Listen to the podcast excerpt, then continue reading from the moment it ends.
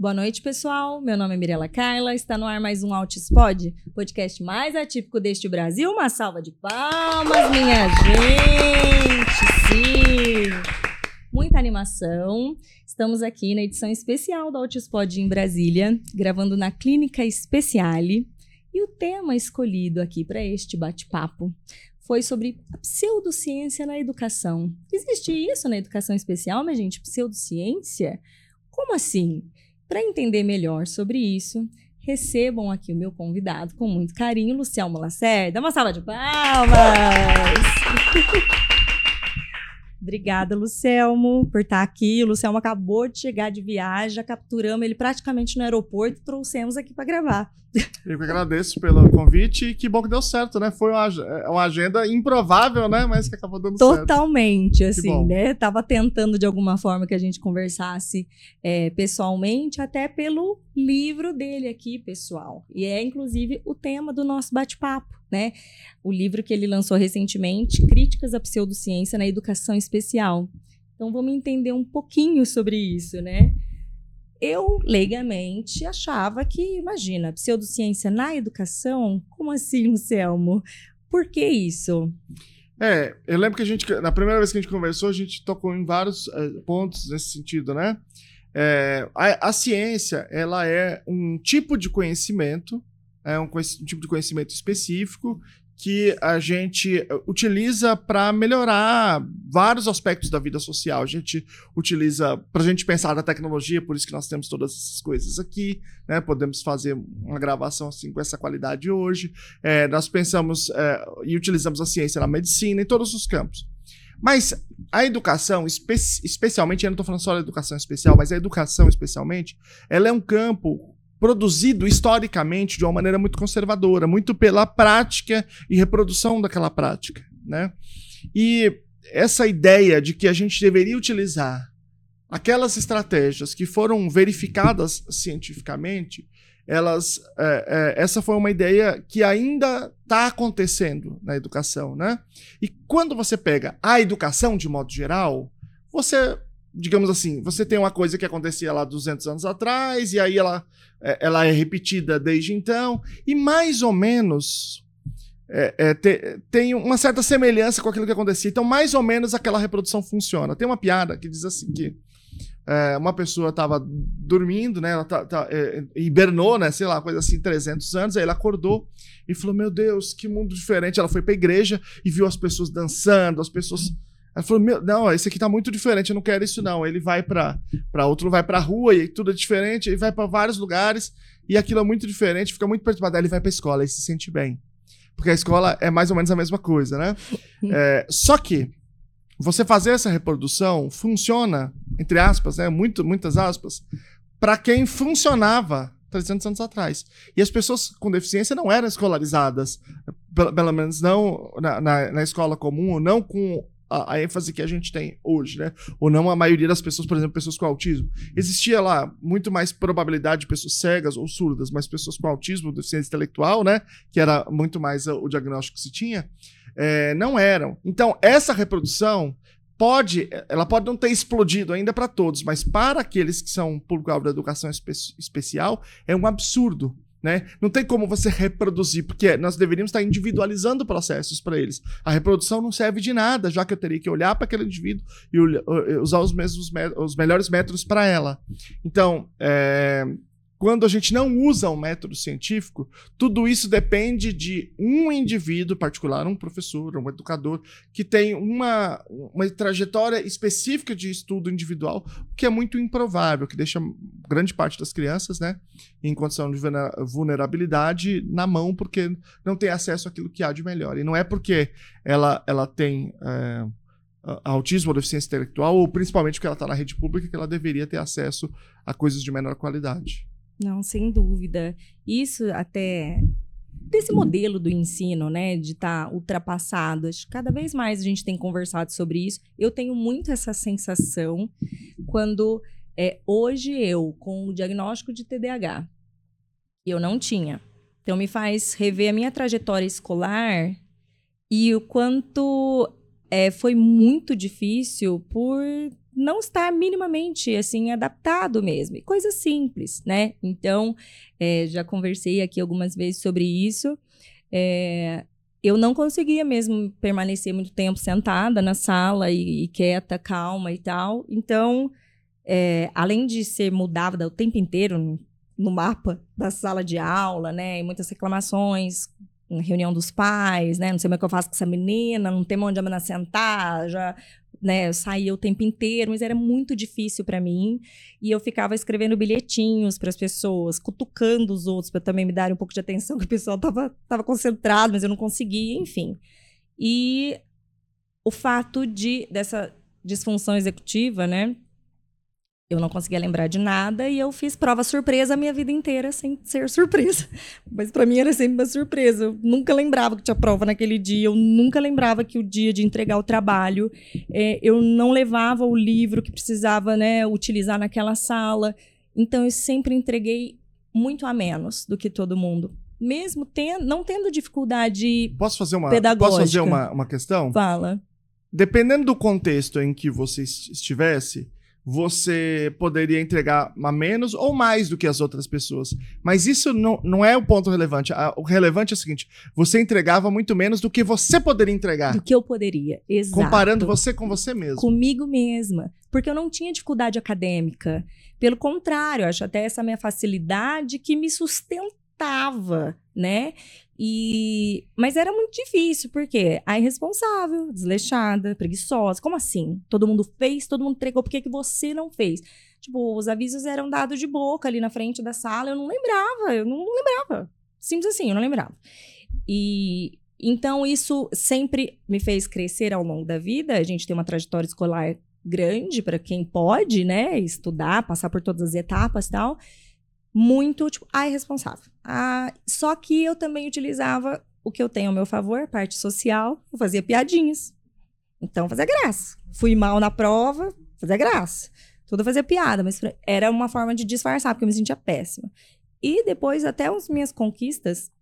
Então, eu passei faculdade pública, na época que eu me formei na advocacia, né?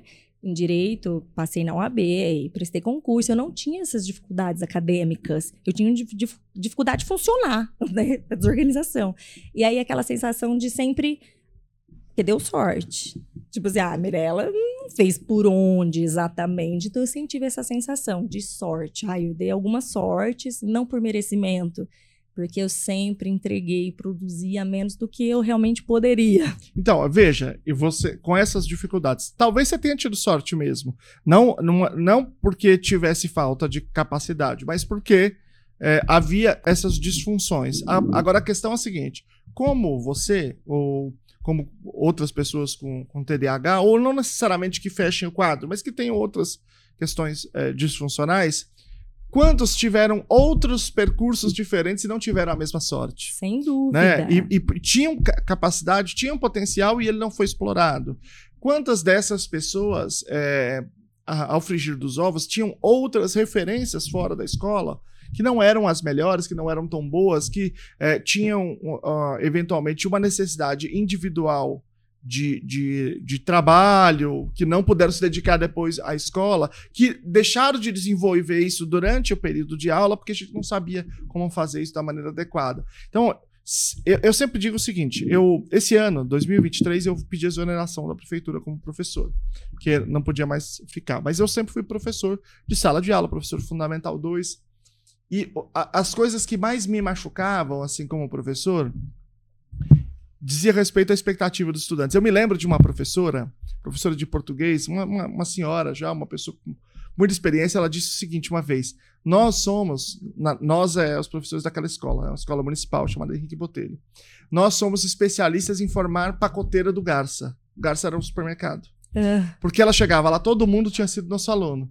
E na, naquela época eu achei uh, desagradável a fala dela, depois eu a conheci melhor e eu entendi que ela estava falando um pouco desse ressentimento de também lutar pelos alunos e às vezes as coisas não acontecerem. E, e você tem alunos que, de fato, eles é, você tem diferenças em termos de performance, em termos de comprometimento. E o que, mas o que sempre machucou eram aqueles alunos que tinham é, um comprometimento, que eles tinham é, um perfil acadêmico e que eles não conseguiam ir. Né? Adiante. Depois você encontrava eles como pacoteiro na, na, na, farmácia. Não é problema nenhum eles serem isso. O problema é que não era o perfil deles, não era o que eles queriam, porque eu conhecia.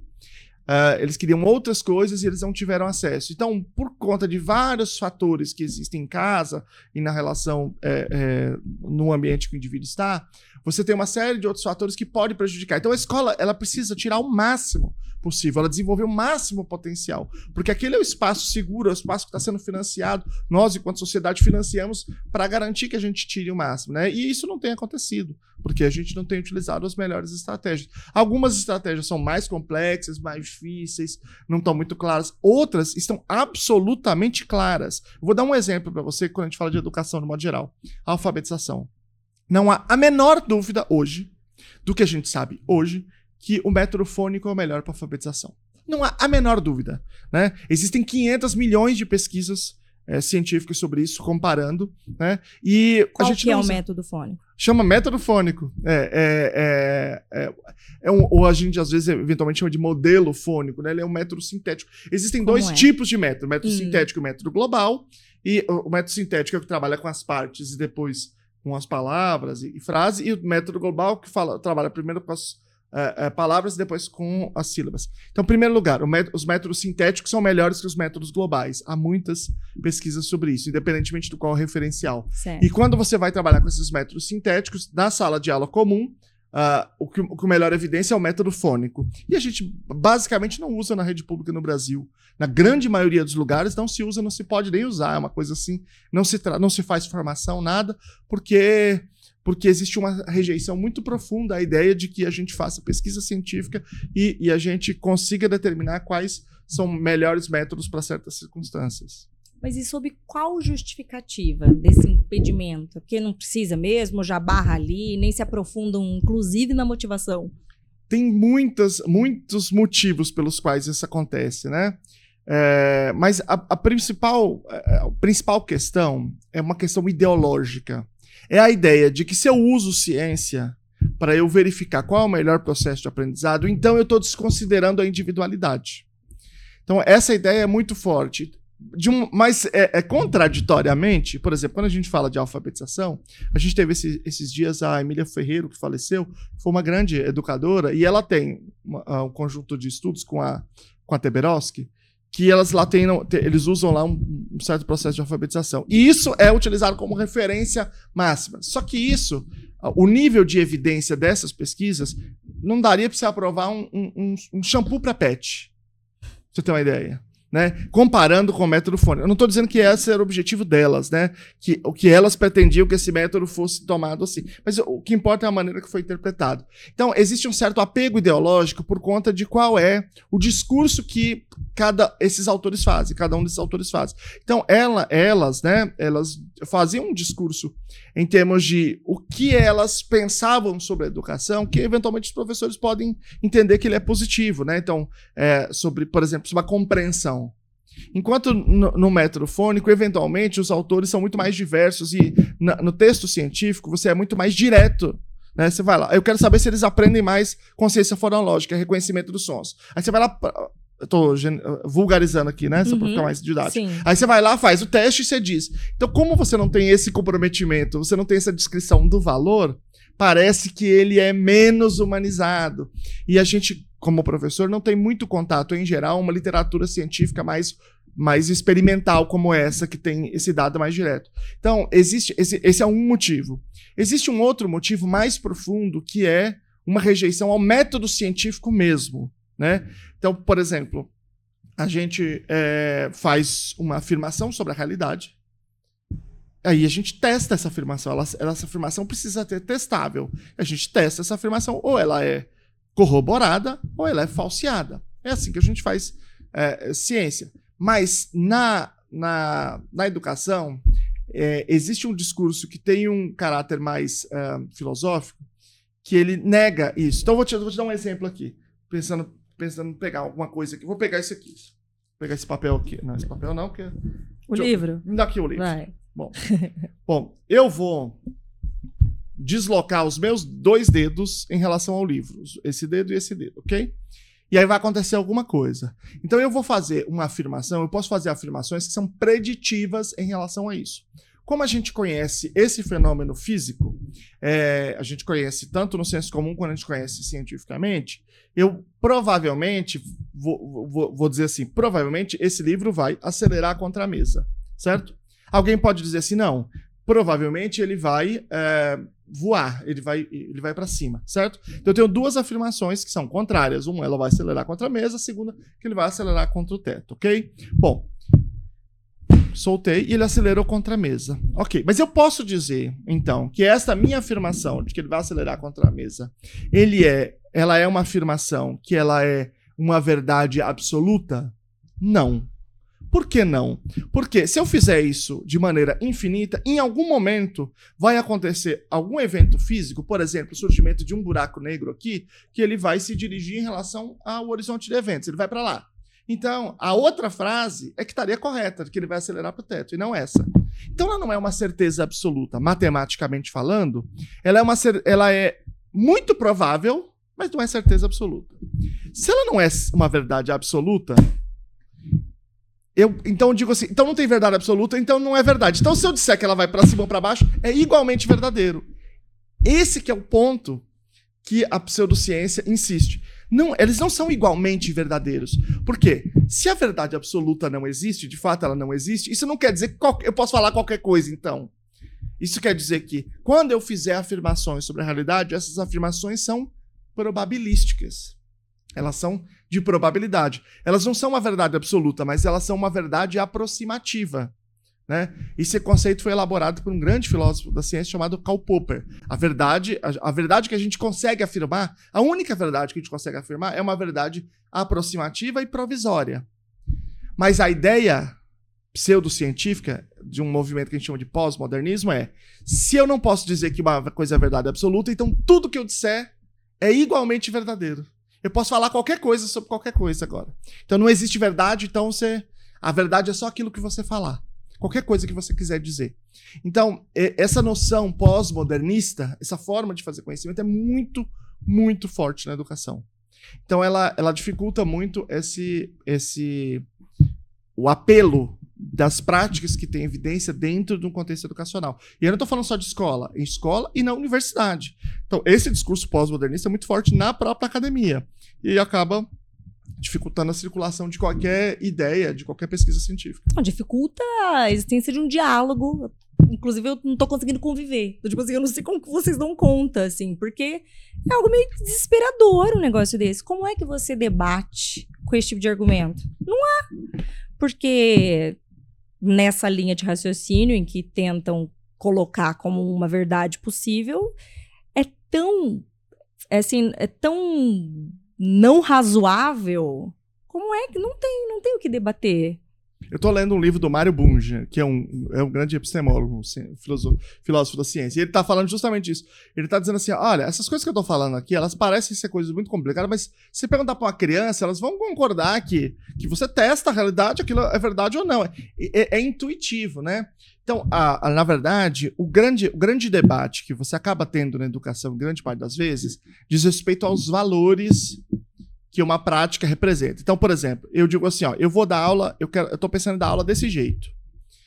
A grande questão que é debatida não é se este jeito que eu vou dar ele é eficaz e eficiente, ou seja, se ele produz aprendizado né? Porque a gente fez um experimento fazendo isso e aí funcionou tantos por cento, as pessoas se envolveram. Não é esse o debate. O debate é: eu quero fazer isso. Isso é justo?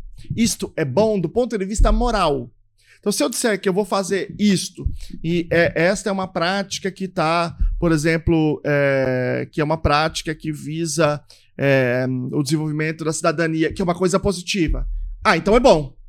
Não importa se de fato eu tenho uma evidência de que aquilo produz o comportamento. Só o que importa é que eu estou imbuído do valor correto. Crença, né? É, é uma crença. É. Exatamente. Tipo, seita. Que desespero. Porque é um negócio que não tem nenhum embasamento, mas é algo que você não discute. Porque, óbvio, que argumento que você utiliza com pessoas que, que, que vão se valer disso? Quando alguém disser que não, incluir é, é não fazer diferenciação nenhuma. para mim, isso, assim, para mim é ilógico uma coisa dessa na prática, qualquer pessoa partir para este lado do raciocínio. E aí, você me ensinou a diferença né, de inclusão total e de uma educação inclusiva. Pontua de novo aqui para gente como que esses polos ainda estão tão distantes. É, quando surgiu a ideia de que a gente deveria escolarizar as pessoas com deficiência na escola comum, essa ideia surgiu em vários lugares ao mesmo tempo, mas principalmente né, ganhou força nos Estados Unidos, a partir principalmente da, da guerra do Vietnã, porque lá teve muitos mutilados, muitas pessoas com deficiência, criou um movimento pessoas com deficiência e também a, a crise do petróleo, enfim, várias coisas acontecendo ao mesmo tempo. E aí, esse movimento que defendia essa escolarização, rapidamente ele se bifurcou, virou, virou dois, e esses movimentos se repercutiram para o mundo inteiro, incluindo no Brasil, né? Que é o seguinte: você tem um movimento chamado Inclusão Total. O que, que ele defende, sendo bem é, resumido? O que ele defende é que as escolas especializadas não devem existir, elas devem fechar. Salas especializadas também. Todas as pessoas com deficiência, independentemente de qual é o nível da sua necessidade, devem estar na sala comum. E a sala comum deve ser transformada de uma maneira em que você ofereça um ensino único que sirva para todo mundo. Não tenha nenhuma diferenciação entre as pessoas. Então não pode fazer nenhum tipo de adaptação para nenhuma pessoa que está na sala de aula. É um, eu, eu, tenho que revolucionar o meu ensino de maneira que ele seja acessível a todas as pessoas. Aí é, você tem, por outro lado, a educação inclusiva, que é um outro movimento do qual eu faço parte, que ele defende o seguinte: que, é, na verdade, a gente deve fazer uma educação que olha para esses indivíduos. Então, a, a, rigor, se eu fosse ser é, totalmente preciosista, todo mundo na educação deveria ter uma educação individualizada. Todas as pessoas. Só que, por motivos técnicos, logísticos, a gente não consegue fazer isso. Então, a gente tem essa entidade, que a rigor é uma aberração né, pedagógica, que é a sala de aula. Eu vou lá e eu estabeleço um currículo, que são os comportamentos médios do, de, do, dos estudantes. Então eu tenho um indivíduo que eu chego na sala de aula e ele, em, em cinco minutos, ele já aprendeu a matéria. E eu tenho um indivíduo que eu vou lá e eu suo, olha, no finalzinho, no segundo tempo, ele suando, ele tira um cinquinho. Que a ele, ele, ele, ele fica com a média, metade ali daqueles comportamentos que eu estabeleci, que a gente chama de currículo. Bom, só que aí eu tenho pessoas que é, aprendem tão rápido que elas estão subaproveitadas e elas também podem desenvolver outras dificuldades por conta disso, que são as pessoas com uh, superdotação ou outras habilidades. E eu tenho as pessoas que nem suando, elas vão tirar um cinquinho, elas vão conseguir desenvolver metade daquelas habilidades. E para esses dois grupos, esses dois extremos, eu crio uma ferramenta chamada educação especial, em que eu digo assim, olha, eu não vou individualizar para todo mundo não, mas para essas pessoas eu vou individualizar, porque eu preciso. Porque para elas isso aqui não vai resolver o problema. Então eu vou individualizar. E aí eu vou financiar mais. Então, é, é, as pessoas com deficiência ou altas habilidades de superdotação recebem no financiamento 1,2 referência Fundeb e depois elas recebem uma dupla matrícula, 2,4 referência Fundeb para a gente poder individualizar. E qual é essa individualização que eu faço? Aqui ele precisar. Então eu faço uma avaliação, ou ele precisa de pouquinha, e aí eu faço. Porque, como por exemplo, a sua descrição está dizendo, talvez eu precisasse de, por exemplo, uma maior previsibilidade sobre o que vai acontecer, uma coisa é, que fosse escrita, isso. que já tivesse no meu caderno todas as datas. Ó, para mim isso aqui seria legal. Então é isso que você precisava. Isso não precisaria ser só para vocês, poderia ser para todos os alunos. Eu, como professor, eu fazia isso. Eu pegava já as datas de todo o ano inteiro e já colocava no, no caderno dos alunos e pedia para os pais assinarem. Então, não só eles tinham previsibilidade, quanto os pais, os pais é, também. Legal. Então, já te dou o ano inteiro. Então, isso poderia ser feito para todo mundo. Talvez você precisasse de alguma coisa que não fosse feito para todo mundo, que fosse individual. Então, você tinha direito. Se alguém precisar de mais, por exemplo, uma adaptação na maneira de fazer atividade, então, ou no currículo, ele, ele teria. Se ele precisar de um acompanhante, então ele tem o um direito. Se ele precisar de. Ele tiver muito mais dificuldade, ele precisar de uma sala especializada ou de uma instituição especializada. Então é direito dele. Então, isso a gente chama de um contínuo de apoios o apoio que vai do mínimo até o máximo, né? A depender do que aquele indivíduo precisa. E essa relação é mediada pela avaliação. Então a gente tem um conjunto de ferramentas de avaliação para nos indicar qual é a, adaptação que esse indivíduo precisaria para não ficar solto, né? Para não ficar, é. não ficar assim muito aleatório. Você tem um mínimo.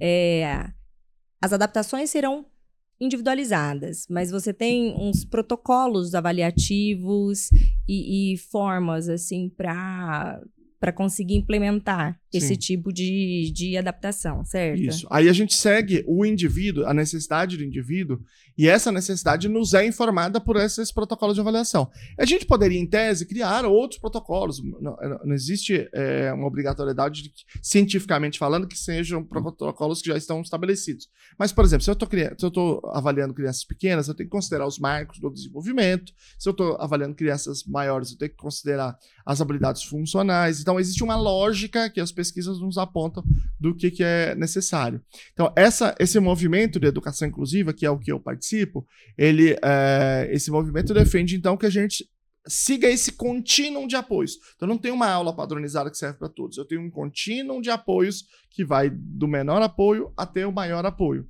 E aí a gente pode utilizar para estabelecer qual é esse apoio, a gente pode utilizar esse conceito que é o de práticas baseadas em evidências, que é o que eu defendo, né? A, essas práticas elas não são selecionadas por conta da história do professor ou das crenças dele ou, sei lá, por conta de qualquer outra coisa, né? No Unidunité, mas uhum. sim porque já, elas já foram demonstradas que são efetivas para casos similares àqueles. E funcionam, né? Sim. Porque se você tem práticas, e são várias, né? Já, várias práticas baseadas em evidência que você pode utilizar dentro da educação especial. Para que ficar testando né, assim, sei lá, um sal grosso, entendeu? Sim. Se você tem coisas que são demonstradas que funcionam, né? Eu até consegui entender inicialmente é, de onde surgiu isso de, de inclusão total, assim, uma ideia é, sei, muito. Ela é bonita. É bonita, é isso. Olha, ela é, é bonita. Legal, o problema é que ela igual... não funciona. Se não é funcionar, isso que tá eu ia ótimo. falar. Tipo, entendo pensar inicialmente assim, como oh, todo mundo é igual a todo mundo, não tem diferença nenhuma e tamo junto, maravilha. Mas, meu Deus, já tem anos que isso está sendo provado, ano após ano, dia após dia, que não funciona. Tipo, esse pessoal que continua com esse tipo de discurso, eles têm essa percepção que, que funcionou, que melhorou, que tá legal? Ah, então, veja, o problema é o seguinte. Então, eu vou te dar um exemplo aqui, que é um exemplo que eu cito aqui no livro. Tem uma, uma, uma grande pesquisadora, e aí, veja, eu, eu sei da importância histórica desse movimento, né, para a gente garantir o direito à inclusão. Todo mundo tem o direito de estar na sala comum. Sim. Se ele vai, se é o melhor para ele, se ele vai estar, quais os outros serviços que tem, é uma outra questão. Sim. Mas é, a conquista desse direito foi importante, que o Estado não diga pra gente se ele pode ou não pode estar. Sim. Então, é, uma, uma grande pesquisadora, né, que é a professora Maria Teresa Egler Mantuan, ela, ela, ela dá a seguinte descrição do que seria uma, o ideal, né? Chega numa sala, e aí é, você pergunta para os alunos, o que, que vocês querem aprender? Aí eles dizem, e aí o professor dá uma aula bem aberta sobre aquilo. E aí ele cria uma série de atividades, é, atividades é, que atendam a toda a diversidade humana. Então, desde um indivíduo, sei lá, não verbal, com deficiência intelectual, até um indivíduo mais superdotado da sala. Então, você cria 500 milhões de atividades sobre aquilo e você entrega para os alunos e fala, ó, escolham qual vocês quiserem e aí depois a gente, depois vocês vão apresentar aqui. E aí, diz ela, aí a escola, a sala vira um grande laboratório de pesquisa e aprendizagem. Bom, é o que ela diz. O que eu digo é o seguinte, a partir da minha experiência como professor. Então, eu tenho Vou dar um exemplo. O meu filho, meu filho tem 15 anos, é o Benício, ele é não verbal, ele tem deficiência intelectual, ele está lá no nono ano. Vamos imaginar que faça uma atividade que, é, em primeiro lugar, se alguém explicar, não importa qual a maneira de explicar, ele não vai entender nada, porque ele não é não verbal, não é porque ele não, não é porque ele não, ele não é vocal, ele não entende. Mas tudo bem, vamos supor que, sei lá, eu vou, eu vou pressupor que ele entendeu. Vou presumir. E aí eu vou dar várias atividades. Qual é a atividade que ele consegue fazer? Ele não vai conseguir fazer uma atividade verbal, uma atividade. Ele vai, conseguir talvez fazer uma atividade tá relacionada àquele tema que tem que pintar dentro de certos de certas coisas. Talvez ele vá ele vá conseguir fazer algum desenho, se for uma coisa muito simples, uma coisa assim, certo? Bom, quando os alunos virem aquilo, a minha percepção, eles vão falar assim: peraí, eu posso fazer esse aqui, que eu tenho que fazer uma pesquisa sobre três pessoas, ou esse aqui que eu posso só pintar aqui? Eu vou fazer isso aqui. Aí os alunos vão lá, fazem, em dois minutos e meio eles devolvem. Professor, já terminei, pode jogar Fortnite lá atrás? Falei, não, não pode jogar Fortnite. Professor, já terminei já. Não, mas aí você tem que fazer outro. Não, você só falou qualquer um. Sim, é qualquer um. Mas não pode fazer qualquer um? Pode. É, senão ele não pode fazer também. Ele, tá- ele vai fazer. Não, pode, você pode escolher. Então deixa eu jogar Fortnite. Não, não pode jogar. Não, deixa eu jogar baralho. Deixa eu jogar baralho, então. Nem, nem fala nada, sou um baralho. Não, não pode jogar baralho. Professor, não pode fazer nada, já deu atividade, terminei já. Em cinco minutos. Cinco minutos. Um, um vai começar a agredir o outro, porque todos vão ter terminado, praticamente.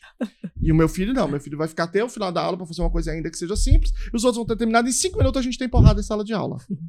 Bom, essa é a minha percepção sobre o que vai acontecer. Eu posso estar errado. Eu tô falando a partir da minha experiência, que é enviesada. Eu tive. Trabalhei num conjunto de escolas, numa certa prefeitura, e, e- e- e trabalhei no estado, mas ali perto também, né? É, ela tem outra experiência e ela tem uma perspectiva diferente. Bom, se eu penso uma coisa e ela pensa outra coisa, o que, como é que a gente faz pra saber quem tá falando a verdade? Bora testar. Isso, a gente faz um experimento. Aí ela diz assim: ela, não tô falando dela pessoalmente, mas Uhum. esse momento, não pode fazer experimento em educação. Sim, mas aí como é que a gente resolve? Aí fica uma coisa de uma disputa de autoridade. Quer dizer, você fala e aí se quem quiser aderir a você porque, porque crê em você, adere. Então, o discurso tem mais a ver com bom, quais são os valores que estão no discurso dela. O valor de que todo mundo é igual, independentemente deles serem, porque a gente não pode testar. Então, isso é, parece lindo. E a grande questão, portanto, que ah, afeta e que baseia o discurso da inclusão total é: eu estou dizendo isso e a gente não pode testar. E aí eh, cria um impasse, porque a gente faz um discurso que, no meu entendimento, ele é um discurso de natureza religiosa. Porque na religião que você tem fé em alguém É. e você adere, ó, eu tenho fé em Cristo e eu vou aderir àquela fé, a igreja católica, ou evangélica. É, como a igreja diz assim, ó, que é baseada em fé, então, então ela não é pseudociência, porque ela é baseada em fé e ela diz que ela é baseada em fé. Só que esse discurso que eu estou dizendo, eles dizem que é baseado em ciência. Eles estão na academia. Então, quando eles fazem isso, eles não dizem que eles são baseados em fé, isso que constitui a pseudociência. Porque assim, eu estou dizendo que meu discurso é científico, mas eu recuso o método científico. Então eu não aceito fazer o método científico. Então, eu, eu- eu- o que eu estou fazendo é ciência e você deve ter fé no que eu estou falando. Então, existe, é- existe de- essa contradição dentro desse conhecimento. E é isso que caracteriza a pseudociência. Ah, ah, teve um autor chamado James Kaufman, que ele analisou é, a, a- a inclusão total por meio de alguns, alguns é, preceitos, né? algumas descrições, algumas listas daquilo que é considerado como fraude, é, ou quackery, eu não sei exatamente qual seria a tradução dessa palavra, quackery ou, ou fraude. Acho que é tipo uma, uma, uma- coisa assim absurda, não, uma pataquada. É, e e, ah, uma outra lista daquilo que é considerado como pseudociência. E a inclusão total preenche todos os requisitos do que é pseudociência, do que é fraude, fraude científica nesse sentido, né? Como várias outras coisas. Então é, é um conhecimento que é, é contrário a todas as noções que a gente tem de ciência. Mas ele se mantém por vários motivos, né? Tem vários motivos que fazem com que ele continue acontecendo na educação. Nossa, é muito doido isso. E essa, esse conceito de inclusão total, além do Brasil, ele é- ainda é aplicado em outros países? Não. é, é, por exemplo, a gente está falando de escolas especializadas, né? Um, um dos temas que envolve essa discussão. Nenhum país do mundo é, encerrou as escolas especializadas, né? O, o discurso no Brasil muitas vezes parece um pouco esse. O mundo inteiro fechou, só o Brasil que continua. Aí você fala, não, então deixa eu olhar o que está acontecendo no mundo. Isso não é verdade. Nenhum, nenhum país do mundo fechou, tá? Isso não tem é, precedente. O único país mais próximo disso, e o Brasil se esperou muito nele, foi a Itália. A Itália, num certo momento, fez aquilo que o, o Jamil Kuri chama, e uma parte da literatura chama, né, internacional, de in- inclusão selvagem, né? Teve o fechamento de muitas escolas, não de todas, mas de muitas. E também lá, na Itália, é o, o país da Europa inteira, e aí eu não sei comparando com os outros países do mundo, porque eu não vi essa comparação, ele é o país da Europa que tem mais escolas especiais clandestinas. Por quê? Porque ela, ela não é uma invenção de alguém que ela é um imperativo da realidade. Então, se o Estado não faz, ela vai acontecer, porque ela, ela, ela, ela precisa acontecer. Então, o lugar que mais se aproximou é a Itália e também é o lugar que mais criou uma situação de maior vulnerabilidade. Porque se você está numa escola clandestina, você não tem me- os mesmos estatutos de regulação, Sim, você não tem o mesmo apoio do Estado. Fiscalização. Então, você tá numa não tem situação nada. A Deus Então, dará. Tem uma, uma brincadeira que a gente faz, uma brincadeira não, uma, uma, uma frase que eu acho que ela, ela, ela é metafórica, né? Que diz assim: é, a gente mede a civilização de uma sociedade pelo quão, como ela trata os seus membros mais vulneráveis. Né? Então, esse é um exemplo. Então, se eu, estou pegando as pessoas com deficiência, a grande maioria tem um perfil que se beneficia da sala comum, né? da escola comum. Agora, você tem uma pequena parte desse grupo que é mais tem um quadro mais severo, que elas se beneficiam mais de uma instituição especializada. E é justamente esse que é, se está prejudicando. Quer dizer, os membros mais vulneráveis de todos, né? Então isso é um sinal é, contrário, um sinal trocado de vulnerabilidade. É por isso que isso não acontece em nenhum outro país é, civilizado, né? Se você pega, por exemplo, um exemplo aqui, é claro que países do Oriente têm uma cultura tão diferente que não dá nem para a gente comparar. Mas pensando no Ocidente, vamos pegar o caso da Finlândia. A Finlândia é uma referência mundial em termos de qualidade de educação, teve é, melhor educação do mundo muitos anos, muitas vezes, né, pela OCDE. É, e é um país com uma educação muito humanizada, conhecida por ser muito humanizada, né? Você tem lá em torno de 9% da população com autismo que está em escolas especializadas. Você tem cerca de 20, 20 e poucos por cento que está em sala comum. E você tem 20 e poucos por cento que está em sala especializada dentro da escola comum. E você tem o restante que está numa matrícula híbrida parte na sala comum, parte na sala especializada, à medida da, da sua necessidade. Ou seja, é o contínuo de apoios claríssimo. Pega a Holanda também, um outro país que é bem conhecido pelas é, é, políticas humanizadas. Né? Tem cinco tipos de escola de transição, que vai desde a escola especializada até, até a sala comum. Então você tem é, dados como esse no mundo inteiro. Né? Na Austrália, que você tem as salas comuns, você tem as salas satélites todos os lugares do planeta Terra. Então, essa ideia é, de eliminar escolas especializadas não existe no mundo civilizado. Isso existe muito no Brasil e, em grande medida, o Estado compra esse discurso porque ele é o discurso mais econômico do ponto de vista financeiro. É. A ideia é. Eu não estou dizendo nem que ninguém faça isso de uma maneira proposital, né? Mas uh, o impulso fundamental é economizar nas costas daqueles que têm mais dificuldade de reclamar, daqueles que têm mais dificuldade de fazer a sua própria defesa, que são as pessoas com deficiência, e principalmente as mais severas. Eu, dessa vez aqui em Brasília, né, eu conversei com o professor Jean Tourinho. Ah, legal, muito legal. Ele é Foi muito, muito bacana. bacana. E eu queria ter ido lá é, para visitar o Centro de Ensino Especializado, só para contextualizar para o pessoal. Fiquem ligados, porque vai ter o episódio dele também. É, nós conversamos sobre o Centro de Ensino Especial. Ele é supervisor aqui de um centro de, a partir de 15 anos de idade, que Sim. ele está responsável, né? E eu fiquei encantada de saber, assim, ele foi me descrevendo e eu me senti em outro mundo, Luciano, porque, veja, eu, eu sou de São José do Rio Preto, ali interior de São Paulo. Nós não temos é, centros né, de ensino especial e também não temos salas especiais né, dentro não é da, por falta da escola de dinheiro. comum. São, José do Rio Preto é uma cidade que tem dinheiro, que, que é uma cidade Exato, é uma cidade grande, assim, é. 500 mil habitantes. A gente é reconhecido por qualidade de vida, né? Assim, é... E, e para mim me pareceu um negócio tão doido. Eu vim conversar aqui, parecia que eu estava falando de outro país. Falei, sério mesmo? É assim? E ele me explicando toda a estrutura desse centro, como que funciona, né? Os professores que estão lá, todos assim capacitados para receber essa galera, né? E, e ele fazendo convite para vocês que defendem né, o fechamento das, dos centros de ensino especial, eu convido vocês para visitar. Eu tenho certeza que quem tem essa ideia negativa nunca pôs o pé ali dentro, porque vão ver pessoas é, de fato sendo estimuladas, não é um depósito de lugar nenhum, né? Assim, são, a gente não desistiu daqueles estudantes que estão lá. E ele estava me é contando... E é importante dizer que, de fato, existiram lugares que eram depósitos. A gente está negando isso. historicamente que Muitos lugares eram isso. E não é isso que a gente está defendendo, que volte para o passado em que você pegava o aluno e dizia assim: vai te mandar uma sala especial, e mandava para ele esquecia. Não é isso. A gente está falando de contextos especializados. Salas isso. especializadas e escolas especializadas. Exato. E que também esses centros é, especializados não são para todos os alunos, claro. são para os casos mais extremos e que de fato precisarem. E, e o que eu achei demais nesse conceito de transição.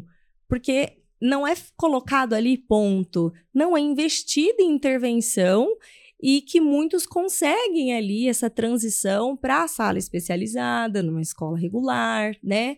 É, eu fiquei assim em choque, porque imediatamente já me vieram várias famílias que eu convivo diretamente ali, tá? E de crianças que acima de 9, 10 anos já não estão mais na escola, porque são autistas nível 3 de suporte, tá? É, e aí já não dá mais. A, a situação dessas mães foi de retirar da escola, porque não tinha como. A criança com muitos comportamentos é, disruptivos, né, agressivos, autolesivos, e não sabem o que fazer com aquela criança, não querem aquela criança lá, e era uma tortura mandar para a escola. E aí tirou. E aí, é, é bom ser citado isso, porque é assim, o discurso é, bom, eu tenho, eu tenho que ser só na escola comum, porque a escola comum que é bom. E aí, esse discurso, ele é muito bem intencionado, a, a, a intenção por trás é muito, muito ótima, né, excelente. Só que, à medida que eu faço isso, e que eu vou dificultando o acesso a contextos mais especializados, porque, por exemplo, na sua cidade não tem, salas especializadas praticamente não tem no Brasil inteiro, praticamente fecharam todas. Bom, à medida que eu vou limitando, é, isso não faz com que as coisas se acon aconteçam, que as coisas se modifiquem, porque a realidade existe. Você, você achando isso ou achando aquilo. Uhum. Então você faz com que. Você produz vários fenômenos. Por exemplo, quando você fecha é, é, esses, essas salas especializadas dentro da escola comum, uma série de indivíduos vai para a escola especializada. Porque é a única. Porque na sala comum ele não consegue. Então, em vez de você ter empurrado ele para um contexto menos restritivo, você empurrou para um mais restritivo. E muitos indivíduos saem da escola. Exato. Ou porque a, a, a, escola sugere, diz assim: olha, não sei mais o que fazer. Sim. Ou porque aquilo vai ficando tão difícil, vai ficando tão aversivo para a criança que ela não sai mais de casa. Ela, mesmo que os pais quisessem levar, é, aquele indivíduo não, vai ficando vai. mais forte e você é? não consegue levar. Então, o discurso excluiu esta criança ou esse adolescente da escolarização. Na verdade, ele não foi na prática, por isso que a gente precisa medir as coisas, se elas funcionam, ou se elas não funcionam. Ela pode ter uma, uma excelente intenção e ela pode ser o contrário. Vou te dar outro exemplo. Na nossa política, na maneira de a gente organizar a sala de recurso, o discurso é o seguinte: bom, se eu tirar o indivíduo uma aula por semana e, e apoiá-lo, ou digamos duas aulas por semana, a gente tem, em, em, em, via de regra, seis aulas por dia, tá? Então você tem cinco dias, em, em regra, 30 aulas. Se eu tirar ela duas aulas, ela vai estar perdendo duas aulas, então vou ser, vou ser excludente, né? Então eu vou fazer o seguinte: eu vou colocar só no contraturno. Então ele, ele vai no contraturno e aí ele, ele vai na sala de recursos. Tá bom. Agora, na vida real, como é que a mãe chega e fala assim, ó, o mãe ou pai, ô, ô patrão, é o seguinte, agora é quinta e, e quarta, terça e quinta eu não venho mais num período que eu vou levar meu filho na sala de recursos. E indivíduos que muitas vezes têm dificuldades, não conseguem sozinho. Não vai. Se não fizer ela vai perder o emprego, porque essa é a vida real. Então, no final das contas, você privou o indivíduo daquele atendimento. Você diz assim, não, agora eu sou muito inclusivo, que eu botei no contraturno. Não! Você, se você fizer, se você faz as contas, que, é, é que essas contas são tão difíceis, porque os municípios lançam no contraturno, muitos municípios, mas dão, dão apoio no turno. Mas é, é, eles estão burlando, isso é contra a lei, é um monte de problema. Mas trabalhei toda a minha vida em escola pública, eu sei que isso acontece. E isso, e eu falo em muitos lugares, isso acontece em muitos lugares, assim, né? Só que nunca oficialmente. Então, o que eu quero dizer assim, é muito difícil você uh, ver, pegar esses dados. Por quê? Na verdade, você está excluindo. Vou dar outro exemplo. É, existe um discurso no Brasil muito forte de que se você tiver fono-psicólogo ideal na escola é modelo médico, então não pode. Porque alguém disse que é modelo médico e modelo Isso médico é não pode. Esse é, é um discurso. Assim, eu, se eu falar essa expressão modelo médico, é igual um. aquelas cartas, sabe? Esse truco. Aí você falou e acaba a discussão. Não quer dizer nada isso. Quer dizer, onde que está a, a, avaliação, a pesquisa que você fez, que diz que funcionamento, a pessoa tem menos qualidade de vida? Não. Truco, modelo médico, ganha a discussão. Então é, é assim. É, não pode ter porque é modelo médico, tá? Então tá bom. Aí você tem crianças que precisam de fono psicólogo TO, né? Aí você diz assim, não, então vou encaminhar para a rede pública e aí ele faz. Bom, Supondo que ele vai na rede pública e consegue marcar, que é muito improvável. Uhum. O mais provável é que ela não consiga marcar dos três, consiga marcar de um. Sim. É, a cada 15 dias, né? Um pouquinho. Tudo bem, mas vamos imaginar que ele consiga. Qual é essa família, em geral, que consegue dizer assim, patrão, eu não venho mais uma vez por semana. É...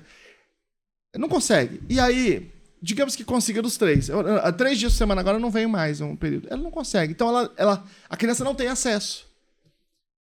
E quem é as que não têm acesso. Quanto mais pobre, maior a probabilidade dela ser privada. Sim, sem dúvida. Portanto, esse discurso é um discurso que ele ferra principalmente as crianças mais pobres. E quanto mais dificuldade ela tem, ou seja, quanto maior o prejuízo de funcionalidade, maior a falta que faz esse apoio. Portanto, quanto mais dificuldade a criança tiver, mais ela é prejudicada por esse discurso, que é lindo, mas é errado.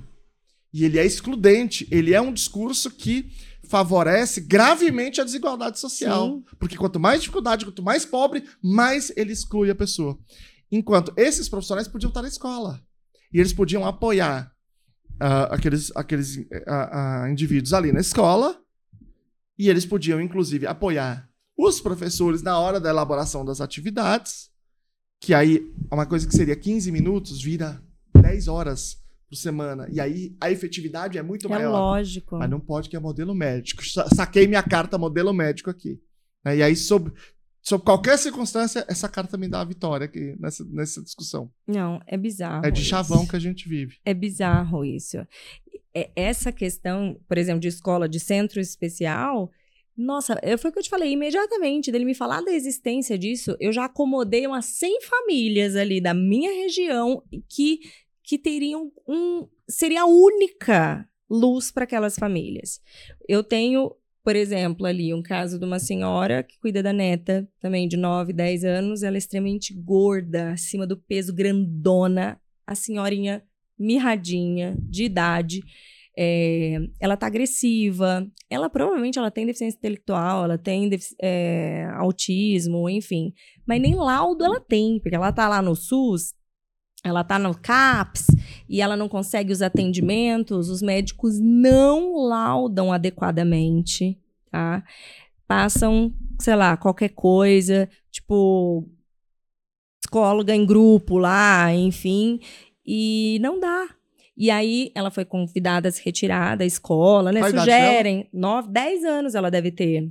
Ela é bem grandona, assim. A avó não consegue manejar ela e na escola também não. Ela tá batendo nos outros, ela tá se agredindo, ela tá quebrando as coisas. Imagina, é impraticável. E a avó, ela, ela faz bico de faxina, de passar roupa e tal. Aí, assim, ela tá com essa criança, ela tirou da escola, né? E não tem onde pôr a criança, olha que maravilha. Ela também não pode sair para trabalhar, a criança tá lá com ela, ela não tem, ela não tem o que fazer, tá? E aí a gente está tentando é, colocá-la na APAI, lá em Rio Preto. A APAI de Rio Preto é maravilhosa, assim, tem uma estrutura super bacana. Seria um centro e ali. E a escola, não? Não, a escola. Não, não a, a APAI lá é escola? não? não, a APAI não é Entendi. escola. A APAI é, seria só para ter. Tem, tem bastante estrutura ali terapêutica e tal, um pessoal mais capacitado, mas seria um espaço Entendi. melhor para ela, mas não é escola. Só que nem na APAI lá ela consegue, porque ela não tem um laudo que, que viabilize, né? Então, olha essa situação. É um absurdo. E mais do que isso, vamos imaginar o seguinte: vamos imaginar esse perfil que você está me contando, né? Uma pessoa grande, que nesse caso ela tem sobrepeso, mas ela poderia ser grande também. Depois, daqui a pouco, pode ser grande, de altura, sim, forte, né? Sim. Ou seja, qualquer pessoa que a gente tem dificuldade de lidar corporalmente com ela e que tenha agressividade. Você tem pesquisas que apontam é, até 53% das pessoas com autismo que podem apresentar esse comportamento. Tem outras pesquisas que falam 38%, por exemplo, mas nunca, nunca é um número muito baixo. Então, vamos, podemos até falar, trabalhar com 30%, 38%. É um número grande de pessoas, se eu for contar todo mundo. Como é que eu vou fazer com esses casos? Na, na, na escola, é, nós temos um problema muito grande. E aí, e aí o que acontece? Muitas vezes, isso acaba desaguando em situações até de violência dos professores, que eles não sabem como fazer, vão lá Sim. e vão se comportar da maneira que, que lhes parece bem. E a gente viu tantas denúncias aí, por exemplo, teve uma denúncia recentemente que eram três professores agredindo um aluno né, torcendo o braço dele, fazendo um monte de coisa. O menino era de fato agressivo e elas é, é, o que elas acharam que deveriam fazer era uma coisa absurda, né? Mas não é uma coisa de uma pessoa que é do mal. É do mal. Sim, não é um tá vilão. três pessoas fazendo. Eles torciam o braço dele, baixavam, batiam nele. É um negócio assim que foi bizarro, né? É, a gente viu esse caso nessa semana de uma outra professora que se comportou de uma maneira muito equivocada com a menina, com deficiência intelectual, né? Sim. É, muito agressiva, né? Então, a gente tem essas situações acontecendo. E aí nós temos vários problemas. O primeiro é o seguinte: se a gente não permite não se organiza para que os professores, a sala comum, tenham formação para lidar com isso, você acaba empurrando muitos indivíduos para fora da escola ou para as escolas especializadas, indivíduos que eventualmente não precisariam estar. Por exemplo, o perfil dessa menina, eu não vi direito.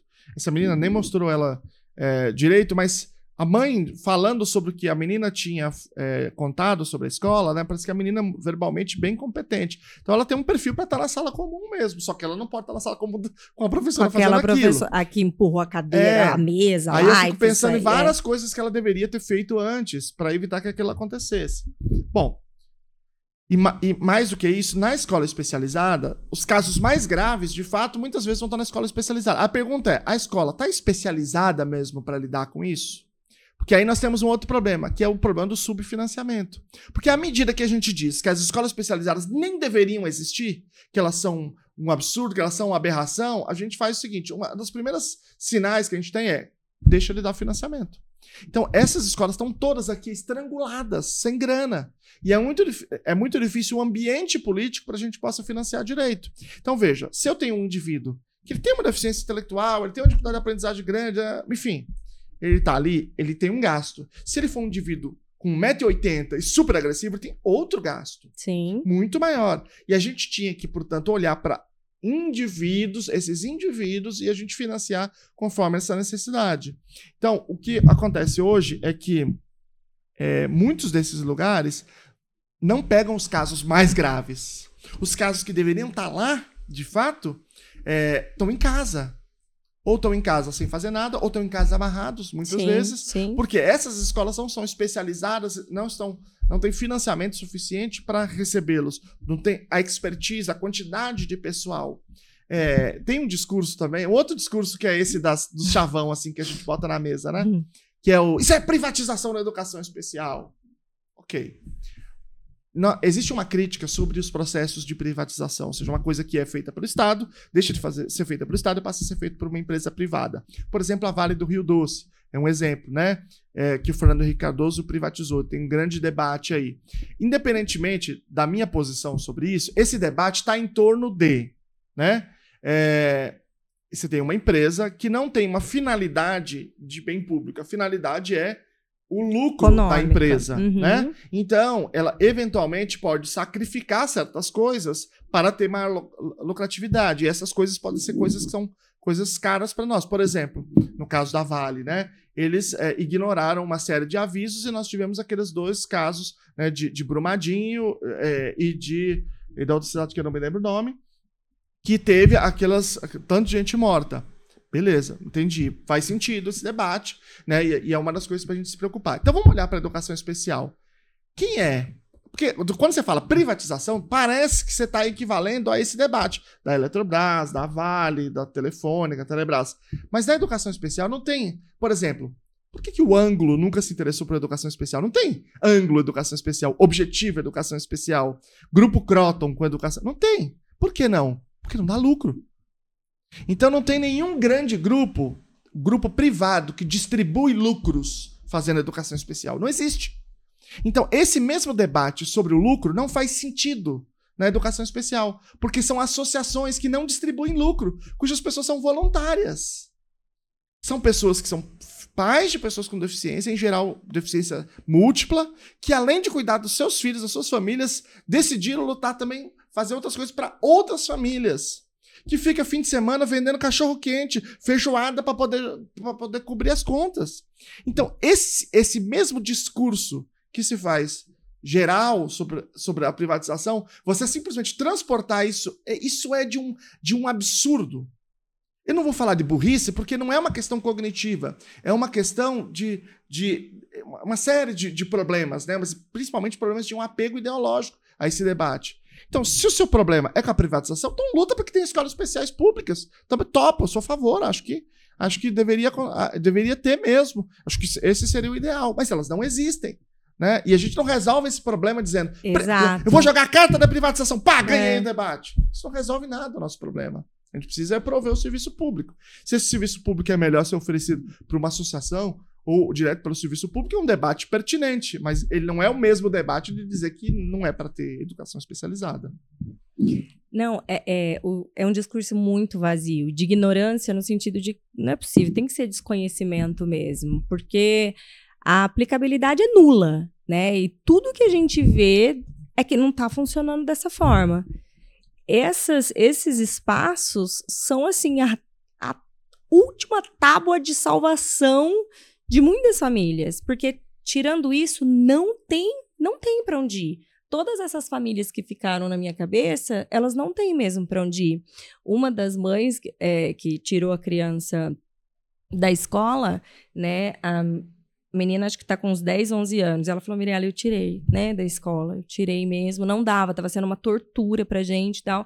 E eu ainda falei assim pra ela, mas e a questão, tipo assim, ela tá na idade escolar obrigatória, você teve que fazer alguma justificativa em algum lugar, né, assim, pela retirada? Ela, ela nem notaram, ninguém nem sabe que eu existo, nem sabe a existência da minha filha, só tirei, enfim, é isso, né? Não, e às vezes sabe e fala assim, deixa do deixa jeito quieto, que tá, é, deixa que é melhor quieto, negócio. Porque, tipo, eu que não vou pedir pra voltar, é, né? Abafa o caso. Abafa o caso. É. Então, é de fato um desamparo absoluto, né? Só negar. Então, você não colocar na mesa, então, uma substituição, não, então me mostre algo melhor.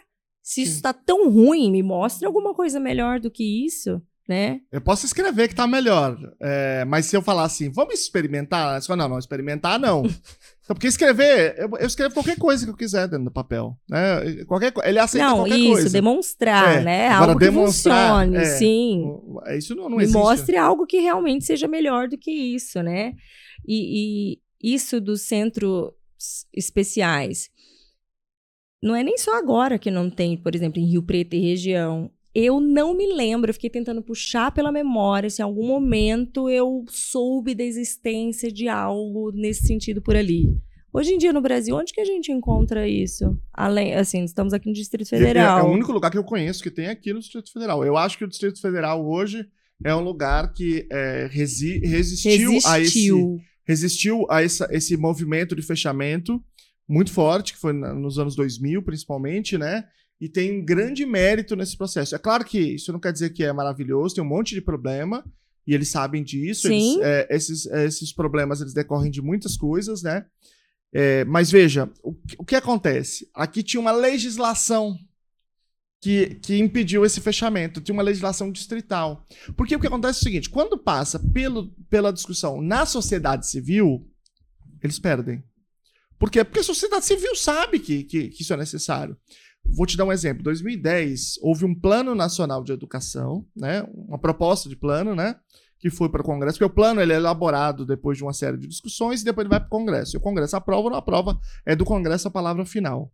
Então, 2010 é, tinha a necessidade de renovação, o plano que ia valer a partir de 2011, né? E foi para o Congresso, e ele previa que em 2017 as escolas especiais do Brasil inteiro iam fechar. E aí o Congresso chegou lá, o Congresso falou não, porque houve uma série de reações da sociedade civil, né? O Congresso falou não, nós não vamos aprovar desse jeito aqui. E esse plano foi atrasado até 2014. Então, esse debate atrasou o Plano Nacional de Educação por quatro anos. Nós ficamos quatro anos sem Plano Nacional de Educação. É por isso que a discussão agora vem por ano que vem. Porque é quando vai vencer 10 anos, porque é, é decenal, né? É, e aí foi aprovado a Beta 4, né, sem esse fechamento. Porque toda vez que vai para a discussão na lei, as pessoas sabem da necessidade. Só que muitas vezes essas coisas acontecem sem sem lei, elas acontecem em outros documentos que não passam pelo controle é, legal, pelo controle é, democrático. Por exemplo, a Política Nacional de, de, Educação Especial na Perspectiva da Educação Inclusiva, que é de 2008, que é um documento absurdo, é um documento que é um crime de direitos humanos contra as pessoas com deficiência, por exemplo, um documento que fala que não pode individualizar nada para ninguém, que fala que tem que fechar salas especializadas, escolas especializadas, que fala dessa aula padronizada para todos e tal. E só que ele é um documento que ele foi publicado pelo MEC sem passar por nada. Ele, inclusive, nem é decreto, nem portaria, nem nada. Não é nada. Ele não é nada. Ele é um documento publicado na internet. Ele é sui generis, surge na calata da noite. É, e aí botaram lá forma. E, e diz que é. E aí, uh, quando existe uma política de verdade, que está no, no, sistema normativo, o Conselho Nacional da Educação é quem tem uh, o condão de fazer as diretrizes. Como essa não era, eles fizeram a política e eles usurparam, inclusive, é, é, o papel do CNA, do CNE. Eles fizeram as diretrizes, eles chamaram de fascículos da política nacional. Então, eles fizeram o número um, que chama Escola Comum Inclusiva, E aí depois, é, que é geral, e aí depois fizeram outro para cada deficiência. Então, por exemplo, a, a 9 é o de TGD, que é como chamava na época, Transtorno Global do Desenvolvimento, que é o autismo. Então, eles, eles, eles fizeram a política e eles fizeram as diretrizes, sem passar pelo conselho. Quer dizer, é, é, é a coisa mais autoritária que eu posso pensar, né? É totalmente fora do controle democrático. Então, quando é, a sociedade está no debate, o debate anda diferente. Mas, em geral, isso acontece por meio dessas ferramentas internas de governo que não passam pela sociedade. Manobras, literalmente. É. Essa é a que está em vigor? Ela não está em vigor porque ela nunca esteve em vigor, porque ela, porque ela não... não... é né, um documento tá. normativo. No direito, você sabe, você é formado em direito. A gente usa no Brasil né, o que a gente chama de pirâmide de Kelsen, né, a pirâmide é, é, normativa. Então você tem lá norma hipotética fundamental. Nosso, nosso caso é o que você deve obedecer porque deve, que é, Sim. é todos nós devemos obediência à Constituição. Aí você tem a Constituição, você, é, emenda constitucional, lei federal, aí você tem uma hierarquia, né? Tem uma hierarquia. Então, para você você precisa é, é, ser um documento é, de natureza pública. Então você tem é, valores. Então você tem decreto, resolução. Eles têm muito menos valor. Mas a política nem isso não é. Ela não é nada. É, e o, o, o pessoal que está no, no MEC hoje, é, a gente estava achando que talvez eles quisessem fazer outra política, mas houve uma série de reuniões e eles reafirmaram que para eles a, a, política que vale é a política de 2008 e pronto, é aquela acabou. lá. Essa que é boa, essa que é, que é legal. Então, é, eles, é, pessoas que, em posição de, de, comando lá. Então, hoje, o que eles consideram é isso, ainda que não esteja no sistema normativo. Sim. E aí nós temos uma contradição, que é o seguinte: é... Depois, quem, é, não é, quem aí é, de outras áreas, pesquisem aí. Isso é uma coisa chamada princípio da legalidade, que é que para o cidadão comum significa ninguém é obrigado a fazer nada, é, nem deixar de fazer nada, senão em virtude de lei. Só que para o Estado, ele funciona diferente. É, é, é, o princípio da legalidade estrita. Ou seja, o Estado só pode fazer aquilo que a lei determina. Está Neste previsto. caso, que está previsto em lei. Nesse caso, eu, como é que eu posso me comportar para um documento que não é lei e não é nada? Então, no meu entendimento, isso é inclusive ilegal. Não, ilegal, inconstitucional, é, imoral. É, é e, tudo assim, isso. É, é, é, é bizarro. É. Mas é o que tem sido utilizado. Na prática, é o que está funcionando. Foi imposto, é porque é e é isso. É, eu não sei se é na prática, porque assim. Isso é tão. É, a escola é muito, é, é, muito engraçada. Eu lembro, eu lembro que uma vez eu estava na escola, tem uma, é uma, tipo uma piada interna, as pessoas vão entender isso. E aí, eu tinha escrito um, um, um artigo, tinha publicado, né? E alguém perguntou assim para mim, do Selmo, na reunião dos professores, uma coisa assim. Você é, só escreve coisas científicas? Você nunca pensou em escrever ficção? Eu falei, rapaz, mas eu tenho 10 anos de diário escolar. Você tá, você tá falando o quê? Você tá subestimando? É mais do que é, isso. É, você quer mais do que isso, né? Porque a verdade é que é muito diferente a, a, o que a gente chama na, na, na área do, de estudos do currículo. Depende do autor, né? Mas a gente, a gente chama de currículo real e o currículo formal currículo escrito, às vezes os autores chamam, né? Então, o currículo real, o que acontece de fato, é muito diferente do que das coisas que estão se falando, né? Então, é, o que acontece no documento e na, e na, na política é isso. Na vida real, ele, ele acaba sendo, porque tem falta da política, pior. Porque o discurso é: não pode adaptar nada para ninguém. Não pode. Tá lá na política, não pode adaptar nada para ninguém. Bom, então, eu não, não tá lá no meu plano, né? Mas chega na sala, ele não consegue fazer. Por exemplo, meu filho é não verbal. Como é que ele vai fazer? Ele tá no nono ano. Como é que ele vai fazer atividade de oração coordenada, subordinada, sindética e assindética? Não é possível. Então o que, que o professor faz? Aí entra a gambiarra. Então, bom, não tô falando que o professor do meu filho faz isso. Ele uhum. faz. É, porque lá, lá ele tem um acompanhante, que tem um plano, é outra coisa. Mas, em geral, o que acontece sim, no Brasil? Sim. Dá um desenho para ele. É, põe para desenhar. É, que as crianças assim, adoram desenho. Precisa de ver, olha. É uma benção.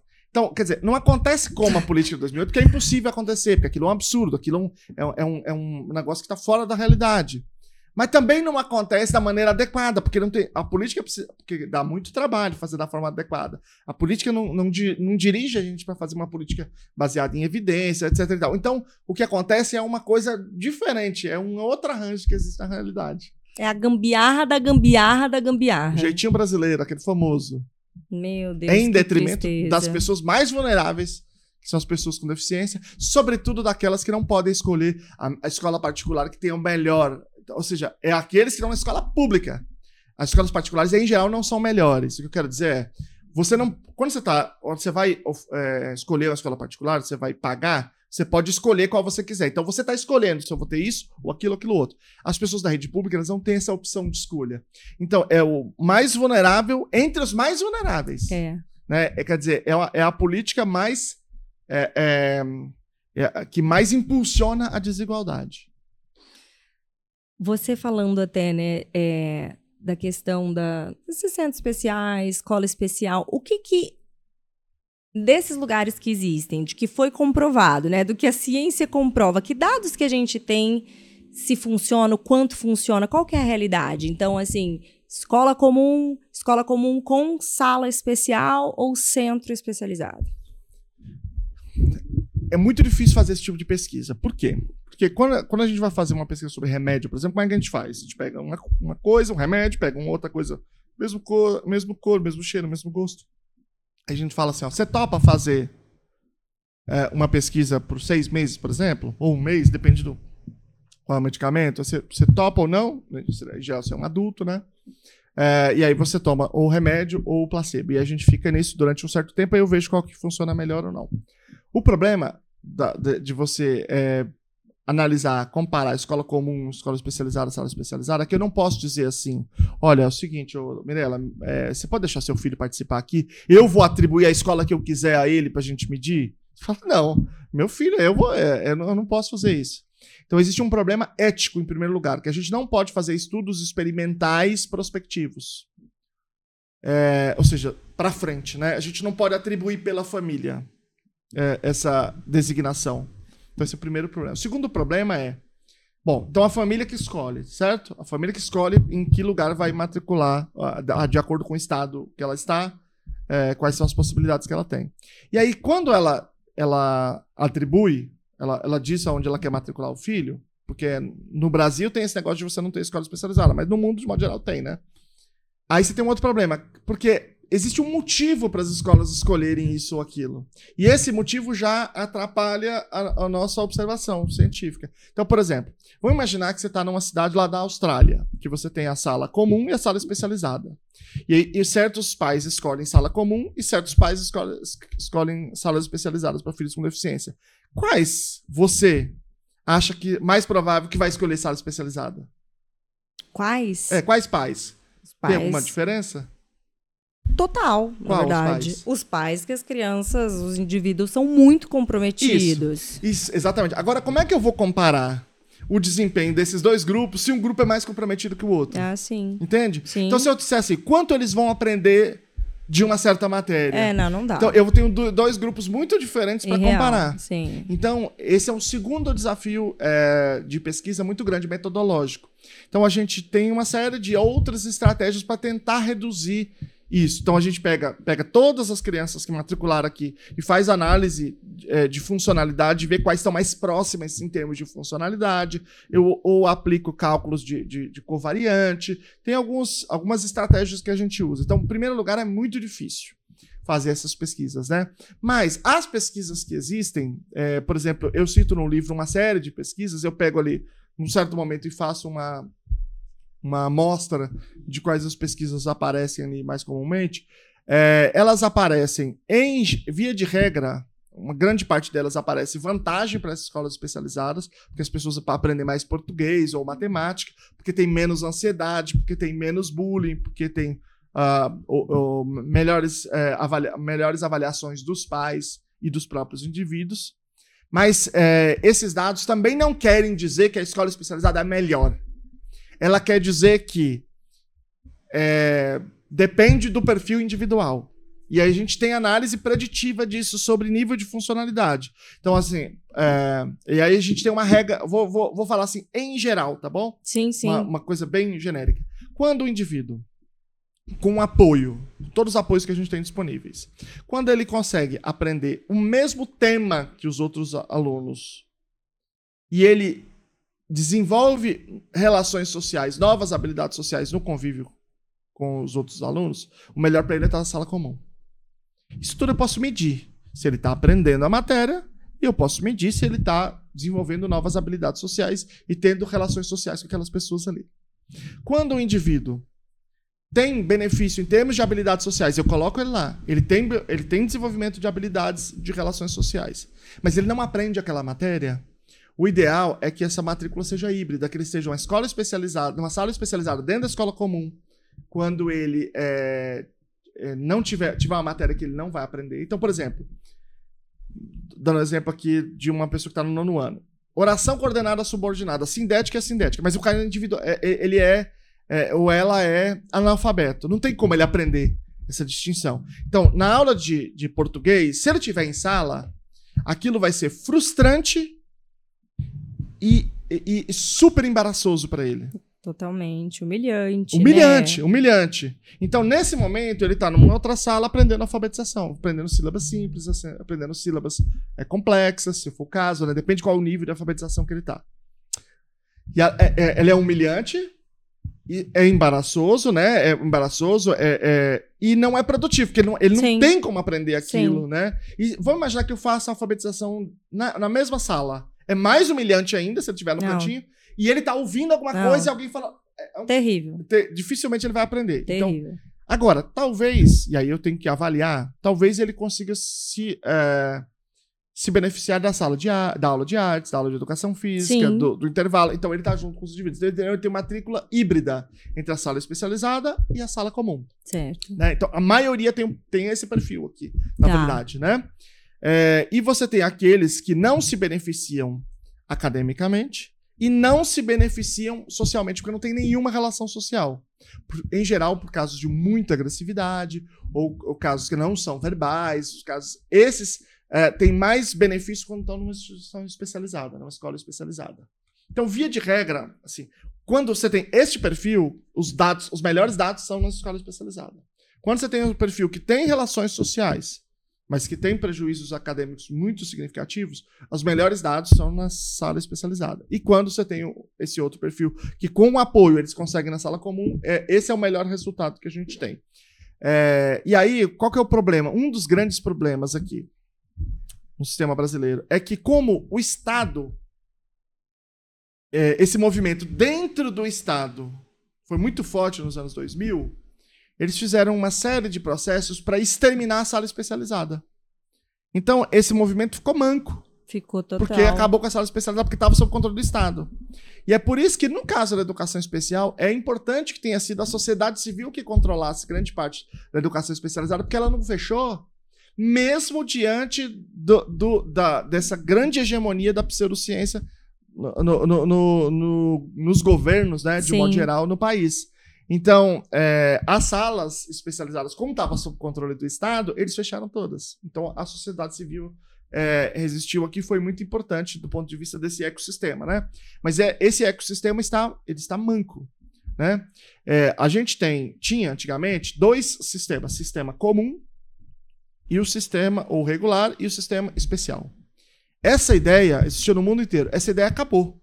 Então nós temos um sistema, é um sistema inclusivo. Esse sistema inclusivo tem escolas especializadas, e aí a gente vai fazer o máximo possível para esses indivíduos migrarem para a escola comum. E aí eles estão na escola, na sala especializada eventualmente, e a gente vai fazer tudo para eles estarem na sala comum. Né? Então existe, existe um, um, uma pressão que ela se, uh, pode ser apresentada na forma de um princípio do direito americano, né? Que é Least Restrictive Environment, LRE. Tem muita decisão judicial lá, é common law, né? É uma lei que é diferente do Brasil, não é uma lei normativa cheia de regra, ela é baseada muito nas decisões da jurisprudência, né? Então, é, esse, esse, isso está na lei, no IDEA Act, né? Que é a lei das pessoas com deficiência lá. E ele está também muito forte no, nas decisões jurisprudenciais. Então, a ideia é a seguinte: quando eu olho para um indivíduo, eu vou olhar qual é o ambiente menos restritivo que ele se beneficia. Né? Então, tem que fazer uma pressão para ele ir para o ambiente menos restritivo possível. Isso é obrigatório do ponto de vista legal, né? Tem um valor cogente nesse sentido. Então, esse, esse, essa é a grande questão. Você não pode ter escolas especializadas como um outro sistema. Ela tem que estar dentro de um ecossistema. E para esse ecossistema, seria muito importante também as salas especializadas.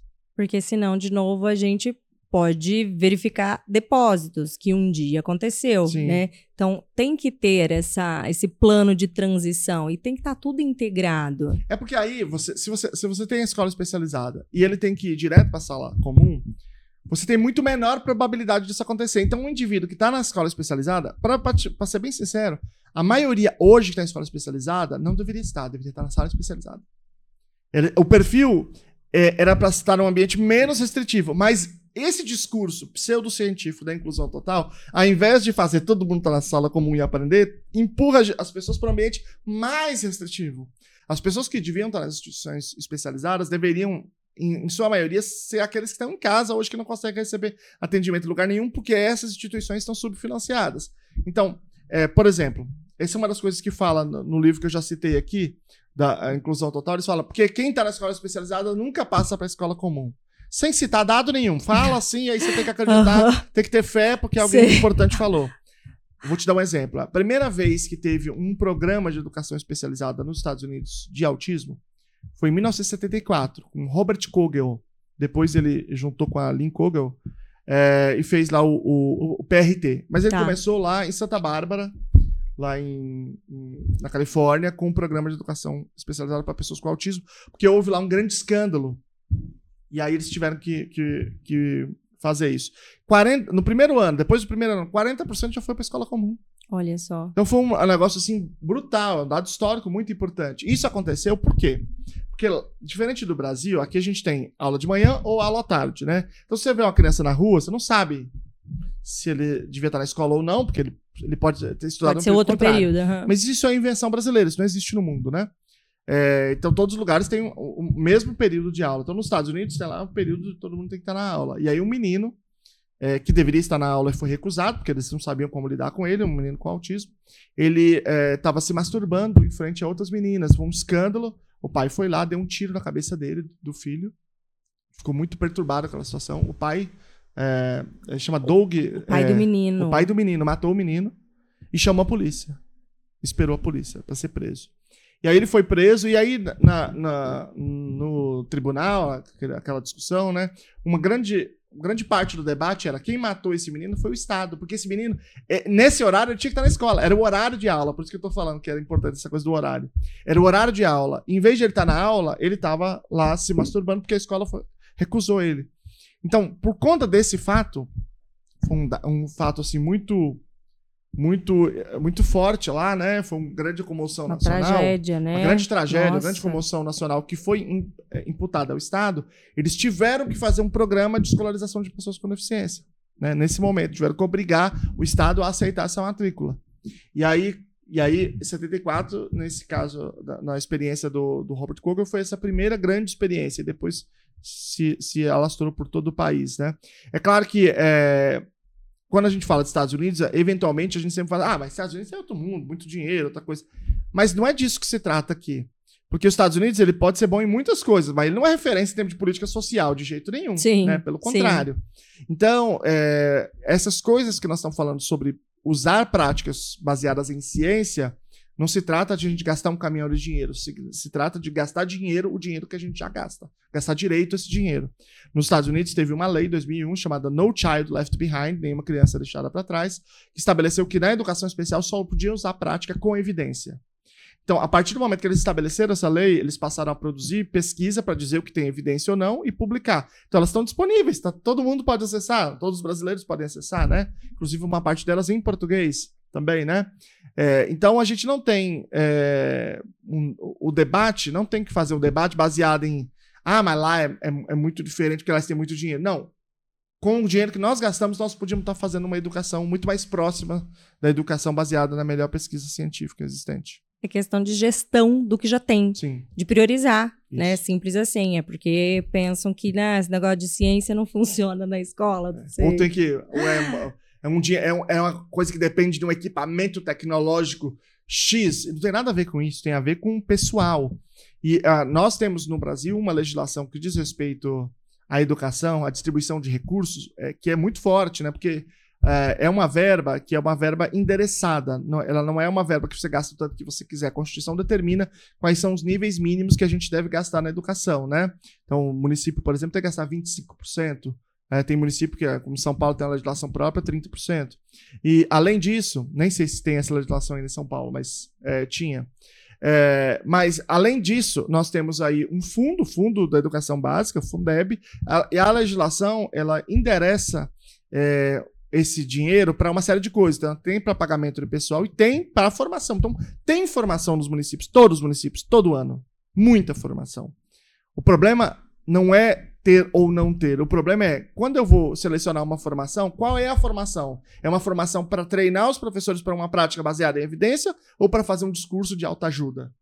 E toda a vida é a mesma coisa do discurso de autoajuda. Toda vez palestrinha, é. autoajuda. Aí no final pega as mãos, canta uma música, aí as professoras choram e tal. Isso não leva de gente a lugar nenhum. Luciano, eu fico imaginando você nesse contexto, tendo que ser parte, porque você é parte do, do sistema educacional, né? E assistindo isso, assim. É... E todo ano, não é uma coisa pontuar, todo ano. Eu sempre brinco, né? O discurso é mais ou menos assim, sempre assim. Olha, lá na Grécia, na Esparta, jogava as crianças com deficiência na pirambeira. Depois veio a Idade Média e tratava as crianças com caridade. Depois veio Salamanca. Depois veio a segregação. Depois veio Salamanca, que tá tudo bem, graças a Deus, são todos iguais, tem que respeitar a diferença. Todo ano esse mesmo papo. Todo ano esse mesmo. Todo professor sabe. E não é só professor de sala comum, professor regente, né? Professor de sala de recursos, que deveria ser um indivíduo muito mais especializado, também é a mesma coisa que dão para ele, que é o mesmo discurso, é o mesmo papinho, entendeu? Porque a, a, a base desse discurso é a inclusão total. Porque a ideia é a seguinte: o problema é um problema do coração. Se você amar as crianças, então elas aprendem. Se você respeitar a diversidade, então elas aprendem. Porque é, é isso que determina. Então, eles querem te convencer, eles querem mexer no seu emocional, porque, porque o entendimento é que o problema é esse. O problema é todo atitudinal. Não é um problema técnico. Não é um problema metodológico. Ele é um problema só de, de, de falta de amor. Aí, se se o amor pegar, e pronto, aí todo mundo aprende. Ai, gente, vontade de chorar de desespero, de nervoso, assim, de, de vivenciar isso, né? Eu ontem, né, é, nesse bate-papo com o professor Jean, ele estava até contando de um aluno, assim, dessa semana, que, que tinha sido alfabetizado agora aos 33 anos de idade lá, né? Tava a família toda muito contente e tal. Esse cara, fechando a escola especial, não, não tem pra onde ele ir, é pra casa dele mesmo que ele vai. Ponto. Só esse fato da questão da evasão escolar. Porque não é possível que esses dados sejam os mesmos. Não, são muito maiores entre pessoas com deficiência. Tem, tem dois dados, tem o da evasão e do abandono. Do abandono. Então você tem assim, a pessoa que tá durante o ano e ela não vai, ela tá matriculada e ela não vai. Tá. É, e você tem a pessoa que não se matricula no ano seguinte, né? Então, esses dois dados, em, eles já são muito graves no Brasil, eles são muito altos. Entre as pessoas com deficiência é muito pior. Então. É, mas aí é o problema de falta de amor no coração. A suposição é, faltou amor no coração. Porque, veja, é, quando duas coisas acontecem ao mesmo tempo, você tem que, que usar uma série de estratégias para entender o que está causando o quê. Ou se é uma terceira coisa que está causando os dois. Então, por exemplo, uma pessoa, ela, é, por exemplo, ela tem uma pressão alta e ela, sei lá, ela tem uma diabetes. A pergunta é: a diabetes está causando a pressão alta, a pressão alta está causando diabetes ou alguma coisa está causando os dois? É, essa relação de causalidade entre as coisas. Então, assim, quando você pega os professores e ouve os professores, tem muito mestrado, muito doutorado, perguntando para os professores o que, que eles acham, todos eles, assim, quase todos reclamam muito da inclusão, da maneira que as coisas acontecem. Eles falam muito mal disso. Aí eles dizem, tá vendo? Aí falei que era problema do coração. Eles estão reclamando, então eles, eles são contra, eles não estão tendo atitudinal bom, e aí por isso que a inclusão tá ruim. Mas eu posso dizer o contrário. A inclusão é, tá muito ruim, e por isso eles estão falando mal. Exato. Certo? Então, como é que eu sei qual é que tá causando o quê? É, mas o discurso, é, é, o discurso que eles fazem é sempre reiterando essa relação de causalidade sem entender o seguinte: bom, relação de causalidade eu investigo por meio de estudo experimental ou outros estudos observacionais que me permitem dizer isso. Mas não, a, a, então é, o que importa é o valor que está por trás, independentemente se é verdade ou não. Então, eu vou te dar um exemplo de um estudo observacional que, no meu entendimento, por exemplo, refuta essa ideia. O estudo da Adriana Ellen foi um mestrado, eu, eu tive na banca dela, que ela fez o seguinte: ela, ela usou uma metodologia, nem ela sabia que era tão genial. Ela chegou na escola e falava assim: quem é o melhor professor de inclusão aqui? É aquele é o melhor? Então é ele que eu vou entrevistar. Ela só entrevistava o melhor de inclusão. Então, ela pegou só os professores que eram, obviamente, muito comprometidos. Aqueles que produziam melhores taxas de aprendizado. que realmente. E aí, se você ouve o discurso deles, é muito pesado contra esse processo de inclusão. Tem uma, uma, por exemplo, que eu vou citar aqui entre aspas, ela diz assim, ela diz um monte de coisa, ela diz, abre aspas, é por isso que todo mundo se revolta com a inclusão, fecha aspas. Eu acho que essa fala, ela representa bem as outras falas que tem no estudo dela. É, ou seja, essa ideia de que esses estudos eles eles estão apontando que os professores é que não têm um coração bom e por isso a inclusão está ruim, eles são falsos. Porque quando eu olho só para os professores que são bons, que na prática são bons, eles têm a mesma crítica. É, é porque essa crítica acontece porque a inclusão é péssima. Péssima. Ela não é ruim, ela é péssima. Claro que pode haver exceções, né? Mas a rigor ela é péssima. E aí, é, eu faço esse discurso sempre muito forte, né? E aí, eventualmente, já aconteceu em algum lugar alguém levantar, em geral, o gestor. Ah, aí a pessoa fala assim: não, você tá falando aí que é ruim, mas está melhorando, não tá? E aí eu falo assim: bom, pode ser que esteja melhorando, pode ser que não esteja melhorando. Vamos trabalhar com essas duas hipóteses. A gente chama às vezes de hipótese hipótese nula, né? É... Bom, se tá ou não tá melhorando, qual é o dado que eu vou utilizar? Me apresenta um dado de que tá melhorando. Porque você tá pressupondo que tá melhorando. Me apresente um dado. Porque não adianta você apresentar o dado de que eles são mais matriculados, porque isso não quer dizer nada. O valor, o objetivo que a gente endereça não é que ele esteja matriculando aqui ou não, ou lá. Quer dizer, não é a assinatura que a gente está tá buscando aprendizado. Então tenho que olhar para os dados de aprendizagem. Onde que está esse dado de aprendizagem? Ele não existe. Não existe, não existe.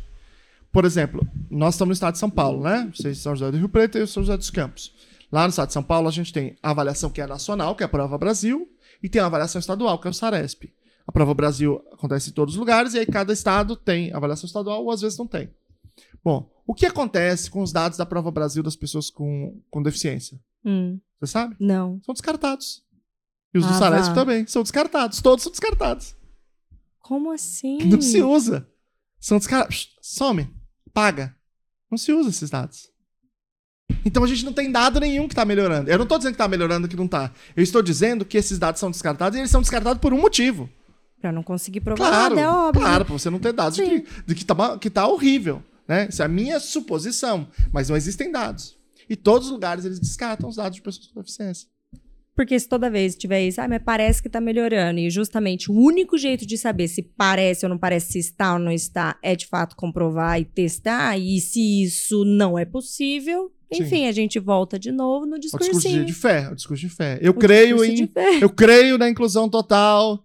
É, na, na- no fim, no contínuo do fechamento das escolas. Vou rezar o credo todinho. Gente do céu. Até uma brincadeira boa, né? Vou fazer um credo. Você Um vai ter um credo. credo da inclusão total. Olha, não, é muito chocante isso. Essa, e por exemplo, quando a gente vê esses centros especializados e as escolas híbridas que tem aí, que tem a sala especial, é, o índice de invasão, sem dúvida, é muito menor em termos Sim, de crianças sim. com deficiência. Poxa, isso também não seria um dado de referência? É, é um dado de referência, mas é um dado mais complexo, porque a maneira de se lidar com, a- com, as, com a evasão em outros países é muito diferente. Vou te dar dois exemplos. Uma professora lá de São Sebastião, professora de matemática, ela foi mudou para os Estados Unidos, para o Canadá, na verdade. E aí ela, ela, as crianças iam para escola, né? E aí um belo dia ela tava, acordou, tava com febre, não, não levou. Deu 9 horas da manhã, a polícia na casa dela. Senhora, senhora por que, que a senhora não foi para escola? Ah, porque é, a criança está com febre. Mas a senhora não avisou para a escola o que aconteceu? Polícia. Então, imagina a diferença do Brasil. Porque, é, vou dar outro exemplo, é que tem a ver com essa coisa do horário. Uma, uma conhecida minha, tava, ela foi criada na Inglaterra, né? E aí ela tava, num certo dia, ela não pôde ir pra escola, fez uma cirurgia de, da boca, né? E aí, quando terminou, já tava quase no horário de aula. E ela foi pro supermercado com a mãe, e aí ela falou, mãe, não tá doendo, pode ir lá, eu vou ficar aqui na frente. Ela ficou na frente. E a polícia chegou e falou, o que você tá fazendo aqui? Porque quando você vê a pessoa, a evasão tem muito a ver com isso. Você vê que a pessoa, ela devia estar no- naquele horário que você vê que é uma criança. E aí ela falou assim: Ah, eu, é que eu fui no dentista e tal. Ela ela falou assim: Cadê sua mãe? Ah, tá no mercado. Então vamos aguardar aqui. Aguardou, a mãe chegou, falou: Documento. Aí a mãe mostrou o documento. Aí ela falou assim: ele- ele- a polícia falou: se, se a senhora não tivesse com esse documento, a gente ia pra delegacia. Vai ser detida. Então é muito sério essa coisa, né? Então os dados eles são quase nulos de evasão, né? Então é, esses dados são é, eles não são bem explicados por esse fenômeno. Eles são explicados por muitas outras coisas mais complexas que, que nós temos nesse país. Mas você, se você pega, por se exemplo. Se pegar aqui, se é, pegar dos Distrito Federal, é, talvez, os que existem. Sim, é, aí, aí talvez a gente tenha um dado um pouco melhor. E também de outros países pobres também. Então, é, eu, dou, eu dei o exemplo da Finlândia, dei o exemplo dos Estados Unidos, mas posso dar outro exemplo, Cuba também.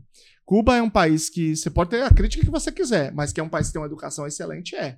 Isso é indiscutível, né? E é um país muito pobre, não há a menor dúvida também. É um país que tem escolas especializadas, salas especializadas, salas comuns.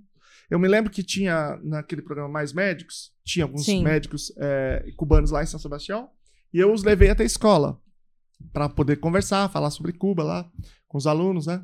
E aí eles, eles, eles eram meus amigos, né? E aí, é, quando a gente perguntou sobre educação inclusiva, sobre inclusão, escola especial, eles não entenderam o que, que era que estava no Brasil que não tinha escola especial. Eles, como assim? Mas como que não tem? Não, eu não entendo. Mas como assim na sala? Como assim que você está querendo dizer? É, foi uma dificuldade. É, eu tive que explicar depois para eles porque não fazia menor sentido essas coisas que, que a maneira que estava sendo feita no Brasil, né? Então não, não é mais uma vez, né? Não é uma questão de, de ser país rico, né? Qualquer país civilizado que tenha atenção à educação, então não pode fazer é, esse tipo de, de atitude como no Brasil tem sido feito. Você acha que ainda assim que é, é ainda viável a gente conquistar esse tipo de de, né, assim, a volta das salas especiais e, e centros especializados. Não, é, é, ao invés de falar volta, eu prefiro dizer a criação de salas especializadas. Inclusive, eu tenho adotado esse, essa nomenclatura, apesar da literatura falar mais sala especial, escola especial, eu tenho adotado a expressão especializada justamente para enfatizar o caráter especializado que elas devem ter. De capacitação. Isso, exatamente. De, de, de ter um plano educacional individualizado, essa a, a, assim, a coisa mais avançada que a gente tiver. Eu acho que é possível. É, acho que o debate tem acontecido é, dependendo do contexto no Brasil, mas eu não acho que isso vai acontecer em nível nacional para para descer. Tá. Eu acho que isso vai acontecer nos municípios, em que os municípios estiverem organizados, em que eles estiverem olhando para um dado científico. Então, é, eu não vejo as coisas acontecendo de uma maneira é, Global assim, mesmo, é, assim. Ah, nacional e depois sendo repercutidas por mil motivos. Tem vários motivos. Eu acho que a, é a luta política das pessoas reais é que consegue, é que eventualmente pode fazer essa diferença. Porque o que acontece é o seguinte, pela Constituição, a, a educação no Brasil ela é, ela é de competência concorrente, porque eles distribuem lá as competências dos órgãos é, federativos, né? E aí a educação é competência concorrente. Como é que funciona? Educação infantil é do município, é, ensino fundamental é do município e do estado, e ensino médio do estado, preferencialmente, né? E uh, aí o superior, uh, preferencialmente federal e estado também. Bom, é, cada vez mais a gente tem tido mais diagnósticos, porque a gente tem tido métodos, conscientização, mais na, na educação infantil. Ou seja, é, o grande debate tem que começar, tem que a começar no município. É ali. É. A educação, é, é, o ensino fundamental, desde a criação do Fundo da Educação é, do Ensino Fundamental, Fundef, antes, antes do Fundeb, era Fundef já houve um processo massivo de municipalização das escolas. Então, Fundamental 1, que vai do primeiro ao quinto ano, é, municipalizou muita coisa no Brasil inteiro. Fundamental 2 depende do lugar, depende do estado. No estado de São Paulo, por exemplo, é, é, municipalizou muita coisa. Então, o grosso do debate tem sido no município. E o município é onde os agentes políticos que têm interesse na transformação, que são os pais, eles estão mais próximos do doente. Sim. Né? Porque no município eles, eles conhecem vereadores, é, têm acesso sim. ao Conselho Municipal de Educação, etc. e tal. Uh, então, eu acho que isso vai acontecer nos municípios. E depois a universidade e os estados e a federação vão responder aquilo que já está acontecendo. Então, eu acredito é na na força política dos pais organizados. Eu acho que essa é a força que vai fazer as coisas se transformarem. Não sei quanto tempo isso vai demorar, né? Mas eu tenho é, me empenhado para colaborar nesse processo, um pouco desse debate, né? Não, não tanto organizativo, mas, mas mais de pensar e de colaborar com, esse, com essa discussão. É, acho que é a força dos pais que ainda estamos desorganizados, né? E acho que é aí que dá uma dificuldade maior e, e que precisa promover mesmo essa organização, de documentos né, práticos, do que pleitear, do que pedir, a forma que pedir, né? Porque muita gente sabe do que quer e não sabe como pedir, né? Eu quero que a escola inclua. Tá, mas que jeito? E aí eu não sei formalizar né, esse pedido. E, e até porque nisso das escolas, no ensino fundamental, por exemplo.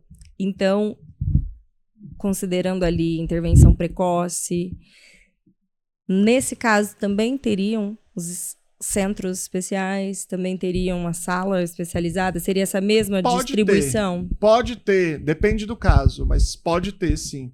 Mas uh, quando você está falando de é, educação infantil, de intervenção precoce, não é ensino fundamental, é educação infantil. É ah, eu falei ainda. errado. É. Não, eu falei errado. É que faz tudo da, parte da educação básica. Não, mas é. eu falei, eu estava pensando em infantil e falei fundamental. É. Tá. É, Ensino infantil. É, você tem, você tem, é, por exemplo, em berçário, creche, a proporção entre, entre as pessoas, é, os profissionais e as crianças, ela é muito menor. Você tem o assistente de desenvolvimento infantil, via de regra, né? Antigamente era página, virou assistente de desenvolvimento infantil, está muito mais próximo. Então você tem muitos casos em que você pode estar tá ali.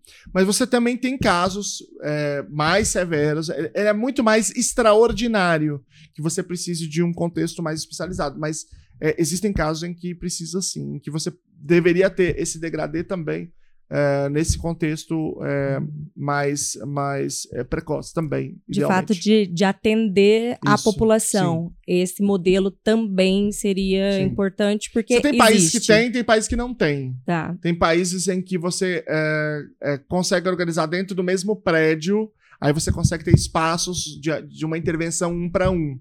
Porque é, é, mesmo indivíduos com mais problemas comportamentais, quando eles são pequenos, eles não têm tanta necessidade de estruturar, de, estruturada. Então você consegue fazer no mesmo ambiente, no mesmo prédio. Né? Então você tem mais probabilidade de ter ambientes equivalentes a salas especializadas do que escolas especializadas. Sim. Porque corporalmente você tem menos, menos probabilidade de, de, de necessidade é, é, é estrutural.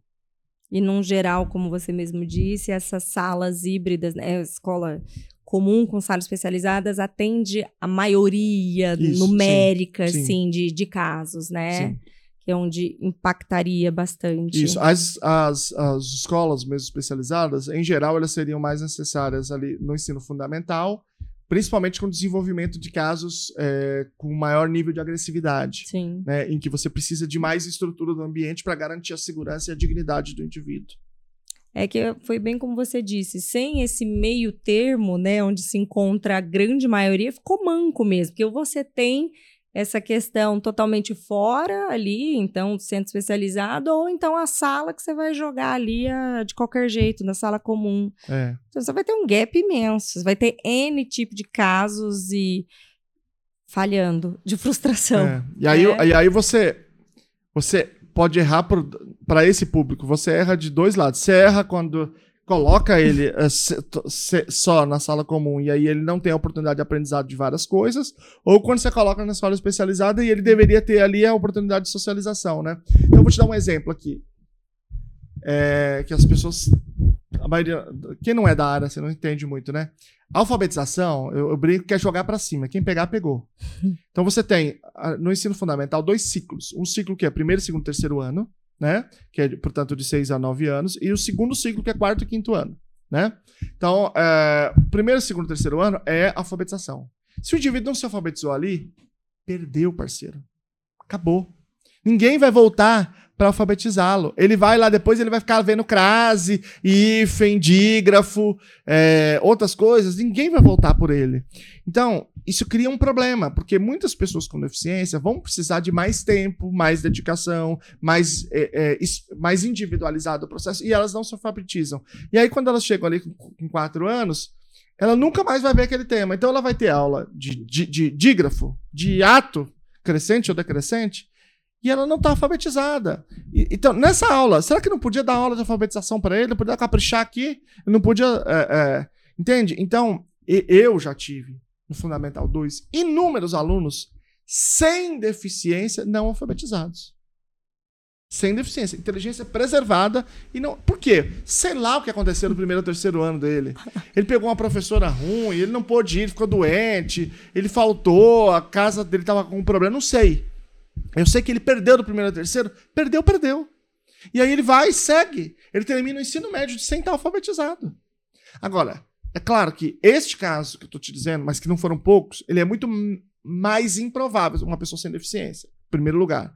Segundo lugar, se a pessoa deficiência, sem deficiência não teve, depois do quarto ano, acesso a um serviço de alfabetização, ele pode ter um primo, ele pode ter uma tia. É muito mais fácil de você ter um outro recurso que suplementa isso. A pessoa com deficiência é muito mais improvável não, que isso é, aconteça. Não. Então, assim, primeiro ou terceiro, não, não pegou, não pegou, um abraço, tchau para você. Então, isso é muito grave. E que a alfabetização ela é, uma, é uma habilidade que ela é uma habilidade que a gente chama de um comportamento cúspide. Ele abre muitas portas, muitas oportunidades de eu aprender outras coisas sozinho. De eu, de eu ter acesso a muitas outras situações. Então, é, se a gente não tem isso, a gente fechou muitas portas. Porque eu não vou entender mais nenhuma aula, não é só aula de português, vou entender mais nenhuma, porque todas são baseadas em textos. Então, acabou. Né? Então, ali, a partir dali, eu tô ali para cumprir tabela. Nossa. A escola regular, por si só, ela me deixa muito aflita. Então, o Arthur tem seis aninhos e ano que vem ele vai pro primeiro ano, né? E aí eu sei que a escola trocou o material, o sistema lá. E aí foi o pessoal da, da, da editora lá, fez uma reunião com os pais para explicar, beleza. Do ensino infantil ali, não tinha quase que ninguém, tinha meia do de gato pingado, ninguém nem tinha. Obviamente eu tava lá extremamente aflita, Preocupada querendo que vem, né? entender é. como que ia ser, como que funcionava, né?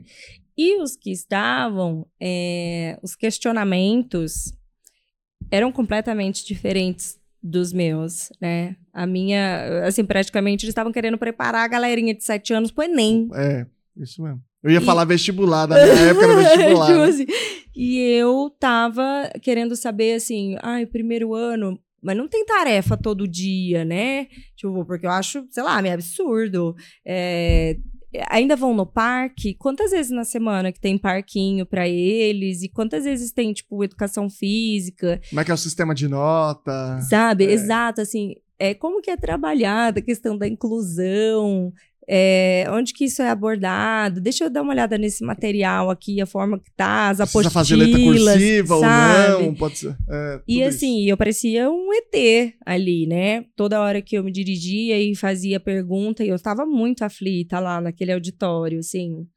é, todo mundo me olhava, né, do tipo, e bem sendo desconsiderado, então um descompasso, assim, e mesmo que meu filho não tivesse nada, eu acho surreal essa antecipação é, de responsabilidade para crianças que não têm maturidade para isso e nem deveriam, no caso, né? Então, eu não sei, assim, eu fico muito aflita.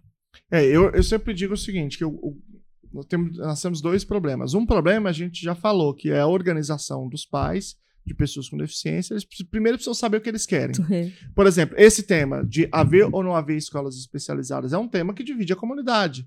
Uma parte, principalmente aqueles que são pais de crianças com quadros mais leves, defende que deve fechar, que não deve existir, ou que a gente não pode falar nisso para que ninguém invente de botar todas as escolas especializadas. Eu entendo essa preocupação, acho que ela, ela tem um sentido histórico, né? Porque no passado houve é, esses movimentos realmente de, de exclusão, é, mas aqueles, principalmente quadros mais severos, já tem outra preocupação. Então a gente teria que sentar e a gente saber o que a gente quer, para a gente ter uma pauta unificada para que essa pauta pudesse contemplar todos os campos do espectro, no caso do autismo principalmente, né? Então, desde o caso mais severo até o caso mais leve, né? Então, é, no meu entendimento, esse, essa luta deveria ser pela criação de possibilidades e com a decisão da família. Então, eu crio essa outra possibilidade também das escolas especializadas, das salas especializadas, da sala comum, sem que haja uma exclusão, porque se o indivíduo é, decidir, se a família decidir que quer estar ali, é ali que ela vai estar, né? Na sala comum. Então, é, a primeira coisa é essa. Mas a segunda coisa, eu acho que essa ela é, ela é o primeiro passo para a segunda coisa acontecer. A segunda coisa é que a inclusão seja uma pauta da sociedade. Então, por exemplo, é, as pessoas é, votaram no presidente, no Lula, no Bolsonaro, por esse, por esse, por aquele motivo. Mas não por inclusão. Não. Isso não entra no debate, não é pauta de ninguém. É, eu não tenho nada com É, isso. Eu não tenho é. um filho deficiente, eu não tenho nada É, com isso. isso, isso não, é, não quero saber, quero saber de outras coisas, Uhum. quero saber de emprego, quero saber de, Aham. sei lá, de, de, de- de sistema social, de qualquer coisa. Veja, entra no debate qual é a, a orientação sexual das pessoas, que não tem nada a ver com ninguém, que, que é, cada um sabe o que quer. Né? Isso entra no debate e, e como nós tratamos as pessoas com deficiência, que isso sim é um assunto de natureza pública, não entra no debate. Ninguém vota no governador porque ele é mais ou menos inclusivo. Ninguém tá nem aí com isso, tá vendo com outras coisas. O prefeito é a mesma coisa. Então, precisa ser uma pauta da sociedade. A sociedade precisa dizer, mas peraí, qual é o seu plano para as pessoas com deficiência? Deixa eu ver aqui o que é que você quer fazer na escola. Como é que é a inclusão que você está fazendo aqui? O que, que você está pensando? Você é mais inclusivo? Então, é um ponto para você, uma chance de eu votar você na reeleição, no candidato que você indicar. Ou você não é inclusivo, então um ponto a menos para você, já é uma possibilidade a menos. Então, não é um debate da sociedade. Então, se a gente tiver o primeiro passo alcançado, a gente tem maior probabilidade de alcançar o segundo. Né, da gente ter um discurso unificado, um discurso claro, uma comunicação clara. Eu me lembro, antes de ser pai de criança com deficiência, e, e eu pensar assim, bom, eu sou a favor desse negócio da inclusão, eu sou a favor... É, no Mas o que que geral, eles querem? bem. Mas o que, que eles querem que eu não sei o que, que é? A rampa já estão colocando lá. O que, que mais que eles querem? Eu não sei o que, que é que eles querem. E, de fato, se nós mesmos não sabemos, imagina a sociedade que vai saber, né? Imagina. É, então, precisa ter clareza do que, que é, que É. a gente quer, e aí precisa dizer para a sociedade claramente e fazer esse trabalho de divulgação, de clareza, de esclarecimento, de cobrança dos, dos políticos, para que a sociedade também possa, de alguma forma, contribuir com, com essa pressão política.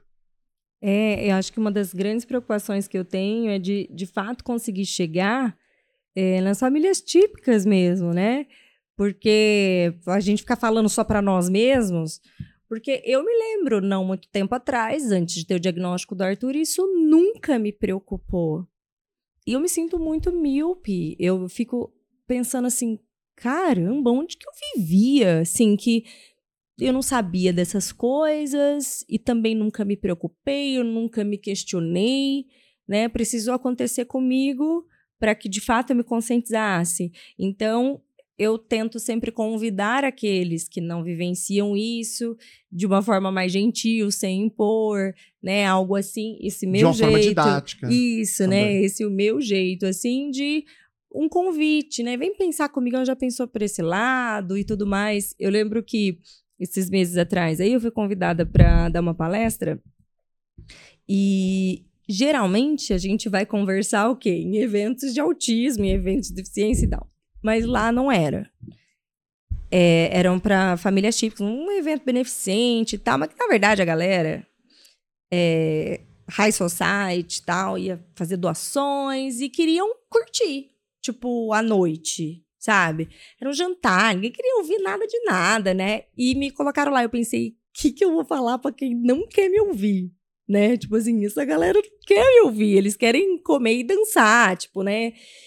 E, e eu fiquei muito em dúvida, assim, da forma de como abordar e tal. Enfim, no fim das contas, deu bom, porque eu pensei assim, meu Deus, vai dar ruim demais esse negócio, mas deu bom. Porque, de novo, eu fiquei tentando me enxergar lá atrás, assim, né? De pontos que, de forma mais simplista e que eu poderia tocar, né? De alguma forma e tal. E, e antes de ir, eu já nem, eu não tava querendo ir.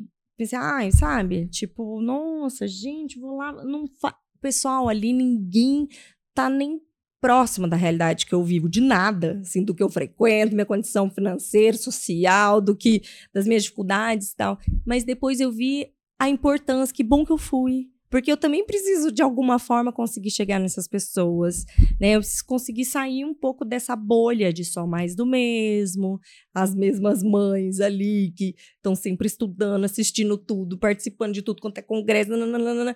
mas é só a gente, né? E acho que é um grande desafio a gente transpor, de fato, essa bolha.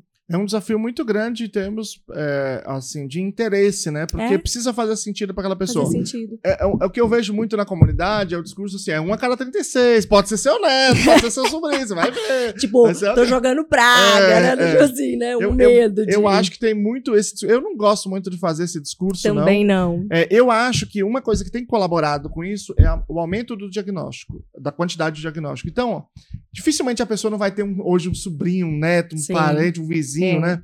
Então isso já tem criado essa pressão. Essa ponte. Essa ponte. Agora Aham. a gente precisa cri- criar outras pontes, né? E essas outras pontes têm a ver com as pessoas saberem o que é. Eu acho que tem a ver com a informação. É, Claro que eu gosto, eu, por exemplo, eu acompanho muitos perfis da internet, né? Eu tenho um certo perfil, uma certa, um certo público, uma certa forma de me comunicar, que é uma coisa mais relacionada à divulgação de estudos científicos, o que está acontecendo, né? Na, na- pesquisas novas que saem. Mas tem outras pessoas que fazem é, coisas mais engraçadas, coisas mais é, é, lúdicas, que eu acho muito legal que, que tenha. Tem outros que fazem uma coisa mais de protesto, uma coisa mais política mais forte. Também é muito legal que existe. Tem gente que, que mais mostra o dia a dia com o filho, é outra coisa legal. É, eu acho que tem muitos perfis diferentes, né? De pessoas fazendo divulgação. E eu acho que isso é, é, é- é muito rico. Eu acho que esse, esse é um dos caminhos. né? Também acho. Mas o importante é que nesse discurso, nessa comunicação, a gente tenha condições, e aí existem certos desafios nisso. Certo, uma condição de mostrar todo o espectro. E aí, qual que, é- que em parte, qual é esse desafio? É o seguinte, nós, no espectro aqui nós temos nível 1, 2 e 3, ou leve, moderado e severo. Às vezes as pessoas, quando eu falo nível 1, você sabe o que eu tô falando. Mas para a pessoa que está em casa, pode parecer que nível 1 é o mais severo, é o que tem mais dificuldade. É, também, sim. Então, é o contrário. Nível Nunca 1 é nem que tinha menos. pensado nisso. É, isso é muito comum. Quando eu tô num público leigo, que eu falo nível Olha 1, eles só. perguntam, eu, nível 1 é o mais forte, né? Eu falo, não. É, porque nível 1 quer dizer que é o primeiro, o que mais tem impacto. Por isso que eu gosto de falar leve, moderado e severo. E aí as pessoas eventualmente falam, não, mas isso não existe. Porque é DSM. Não é o Ai, DSM que saco. controla. O Saco. que me controla é, é o que as pessoas estão entendendo. É o compreensão. É, a compreensão, é. Então, é assim, eu sempre tenho esse, essa, esse cuidado. Então, uma parte desse problema é o seguinte: você tem o nível 1, as pessoas com nível 1, uma parte delas fala por si mesma. Então, ela vai lá, ela tem um perfil, ela fala, ela explica, show de bola, maravilhoso. Só que uma parte dessas pessoas diz que a gente não pode mostrar o nível 3. Por quê? Como o nível 3 não tem as condições verbais de dar o consentimento, então que seria abusivo. E aí fica parecendo que o autismo é isso. É. Uhum. E isto cria um problema social gravíssimo. Porque se eu olho as pessoas só com nível 1, eu digo assim: não, tudo bem, eu sei que vocês precisam de apoio. Mas é a própria definição, pouco apoio. Uhum. Né? A definição é precisa de apoio, mas pouco. Muito mais de reconhecimento, de respeito, de, de, de uma percepção de inclusão, né? Agora, quando eu olho para o espectro inteiro e eu vejo também o nível 2 e o nível 3, eu falo: Ah, Entendi. Entendi, precisa de apoio mesmo. Tem que ter mais política pública, tem que ter mais verba, tem que ter mais tudo. Então a gente tem que tomar muito cuidado para comunicar todo o espectro. Porque, por exemplo, eu tenho um artigo publicado sobre séries de TV e autismo, um artigo científico, né? Então, naquele momento em que eu fiz a avaliação, e hoje não é diferente, todos, 100% dos, dos protagonistas eram gênios. Todos, 100%. E hoje, depois teve outras, e todos são gênios também. Ah, qual que é o problema disso? Não é que não possa ser gênio. Se eu pego uma série, eu pego aquele personagem e falo, esse personagem pode assistir. Uhum. Então ali não é mentira. Mas quando eu pego duas, três, quatro, cinco, todas dizem isso, eu crio uma percepção falsa na Sim. realidade. A percepção é mentirosa, ainda que ninguém tenha mentido isoladamente. Né? Então, quando eu não mostro todo, to- toda essa faixa aqui, eu crio um equívoco, eu crio um problema em termos de, de eh, percepção e de políticas públicas. Né? Eh, então, a gente precisa comunicar tudo isso para a sociedade. É isso, a gente precisa mostrar a existência. E aí, se a gente mostrar a existência, as pessoas vão se importar com esse tema. Porque se elas tiverem. Por quê? Por que, que quando elas têm contato, elas passam a se Se sensibilizam. Sim, Entende? porque não são desumanos, não Nos- são vilões, não são pessoas ruins. É simplesmente É não ignorância. existe, É é. ignorância. Exatamente. É ignorância. Que é exatamente onde eu me encontrava dias atrás. E é chocante. É assim, é, meu Deus, onde que eu estava? né? Mas essa a, a severidade, esses casos com mais prejuízos, mais comprometidos, causam um desconforto muito maior, né? E aí muita gente fica assim, ah, é porque vai expor, porque não sei o quê. Cara, tudo bem, ninguém precisa se expor, isso é uma decisão da família, mas aquele que decidir, eu valido demais, eu agradeço demais, porque aqueles que tiveram a coragem, de se expor, me mostraram, me colocaram um pouco em contato, que se não fosse dessa forma eu não veria, né? Então, tudo bem, se não é para você, não quero expor meu filho, não quero não sei o que, não, não, lógico, cada um vai fazer da forma como quiser, mas não, não vamos apedrejar assim quem faz, né? É, então ainda tem, tem ainda assim um discurso velado disso, tem, eu tem, acho, sim. sabe? De ai, não é porque vai expor. E isso não resolve em nada. Sim. De novo, continua no submundo ali, Exatamente. né? Não então, é, não é visto. Quem decide é essa família. Então, todas as coisas. Quem não tem conflito de interesses é essa família, com essa criança, com essa pessoa, pode ser adolescente ou adulto, é essa essa família. Então ela tem que avaliar aquela situação concreta. É, e eu acho que é muito importante quando tem famílias que mostram essa Nossa, realidade. É muito bom. Eu fico assim, tem, é, tem uma, uma menina no TikTok que eu sigo, ela tem síndrome de Tourette. E ela tem eu falo Tourette, mas enfim, então eu sei que a pronúncia não é exatamente essa. É, mas tá. e eu amo aquele perfil dela, assim, ela tem bastante comprometimento. É a família que ajuda a gravação dos vídeos, porque ela tem muitos muitos tiques, né, ali assim de se bater e tal. E muitas vezes vão uns idiotas lá para falar: "Ah, por que que você tá se expondo aparecendo desse jeito? Sua família tá te, sei lá, tá aproveitando uhum. de você e tá usando, nanana. E, meu, eu tô me expondo desse jeito porque esse jeito é o jeito que eu sou. Se eu sair na rua, eu sou assim. Se eu for no mercado, eu sou assim. Tipo, não, te, não tá gostando, mas, tipo, essa sou eu, né? Uma coisa doida. E, e eu também nunca tinha visto e acompanhado a vida, o dia a dia de alguém com aquele tamanho de comprometimento. É uma vida muito muito punitiva, muito difícil, é. muito é. difícil. E é legal que a gente aprenda sobre isso. Você não quer ver, não vê. Está desconfortável, pula, não é. segue o perfil, bloqueia, enfim, né? bloqueia, faz o que você quiser, né? Mas é, é um discurso muito velado esse, por trás do tipo, não expor a privacidade e não, não, não. Não, não é isso. É só porque você não quer ver. É porque é desconfortável e, e você quer colocar para debaixo do tapete. É, mas é um discurso também na comunidade. É, também existe um certo discurso de poder. Tudo é, são relações de poder e de visibilidade. Entende? É, quem é que vai ter mais visibilidade? Quem é que vai ter mais importância nas discussões? É, no, porque existem muitas coisas que obrigam que haja a, as próprias pessoas e famílias que estejam presentes. Então, uma parte desse discurso tem a ver com essa ocupação de poder também. É, não, não, existem relações que são desprovidas de relações de poder, todas elas Sim. estão premiadas, né? Então, quando a gente tem, uh, no o caso do transtorno do espectro autista, por exemplo, se eu pego o último dado do CDC, que, que aquele que diz que uma cada 36 crianças, é um artigo, né? O artigo tem muitas outras informações. Então, tem uma informação, por exemplo, sobre inteligência. Então, você tem, cerca de um terço tem inteligência, uh, uma inteligência que, que uh, com outros fatores, configura deficiência intelectual. Então, um terço, cerca de um terço das pessoas com autismo têm deficiência intelectual. E cerca de um terço, um pouco mais, tem. Uh, porque assim, a deficiência intelectual você precisa ter 70 para menos de, de, de QI, né? A média é 100, você precisa ter dois desvio padrão para baixo, de 70 para menos. Você tem cerca de um terço que tem redução, mas não chega a ser deficiência intelectual. Então você tem uma redução cognitiva, que é tipo 80, 70 e poucos, 80, 80 e poucos por ali. Não está dentro da, da, da, da, da oscilação do, da média, né? Tá fora mas não chega a ser deficiência intelectual. Então você tem um terço que é mais ou menos um autismo moderado. Não é exatamente isso a definição do nível 2, mas mais ou menos. Porque a inteligência é um fator preditivo importante, é, é um dos mais importantes. E um terço tem inteligência preservada. Então, quando a gente está falando de nível 1, um, desses que, que, que se expõem, que fazem um trabalho excelente, muitos deles, você está falando de um terço. Então, você tem um terço que não tem essas mesmas habilidades, tem poucas habilidades verbais, e um terço que não tem nenhuma, quase nenhuma habilidade verbal. E, portanto, para esses dois terços aqui, quem não tem conflito de interesses com eles são os pais. Então, os pais têm que estar no debate e ocupar esse, essa parte no debate, né? Diferente dessa ideia de exclusão. Sim. Porque, porque essa exclusão significa que a gente não vai estar discutindo com o espectro autista, você Sim. vai estar discutindo com o antigo síndrome de Asperger. Hum. Então, você é, é, mudou o debate. Então, você não está. Quando a gente diz assim, né? É, nada é, sobre nós sem nós, você não está discutindo com esse nós aqui, não. que é dois terços dessa condição. Sim.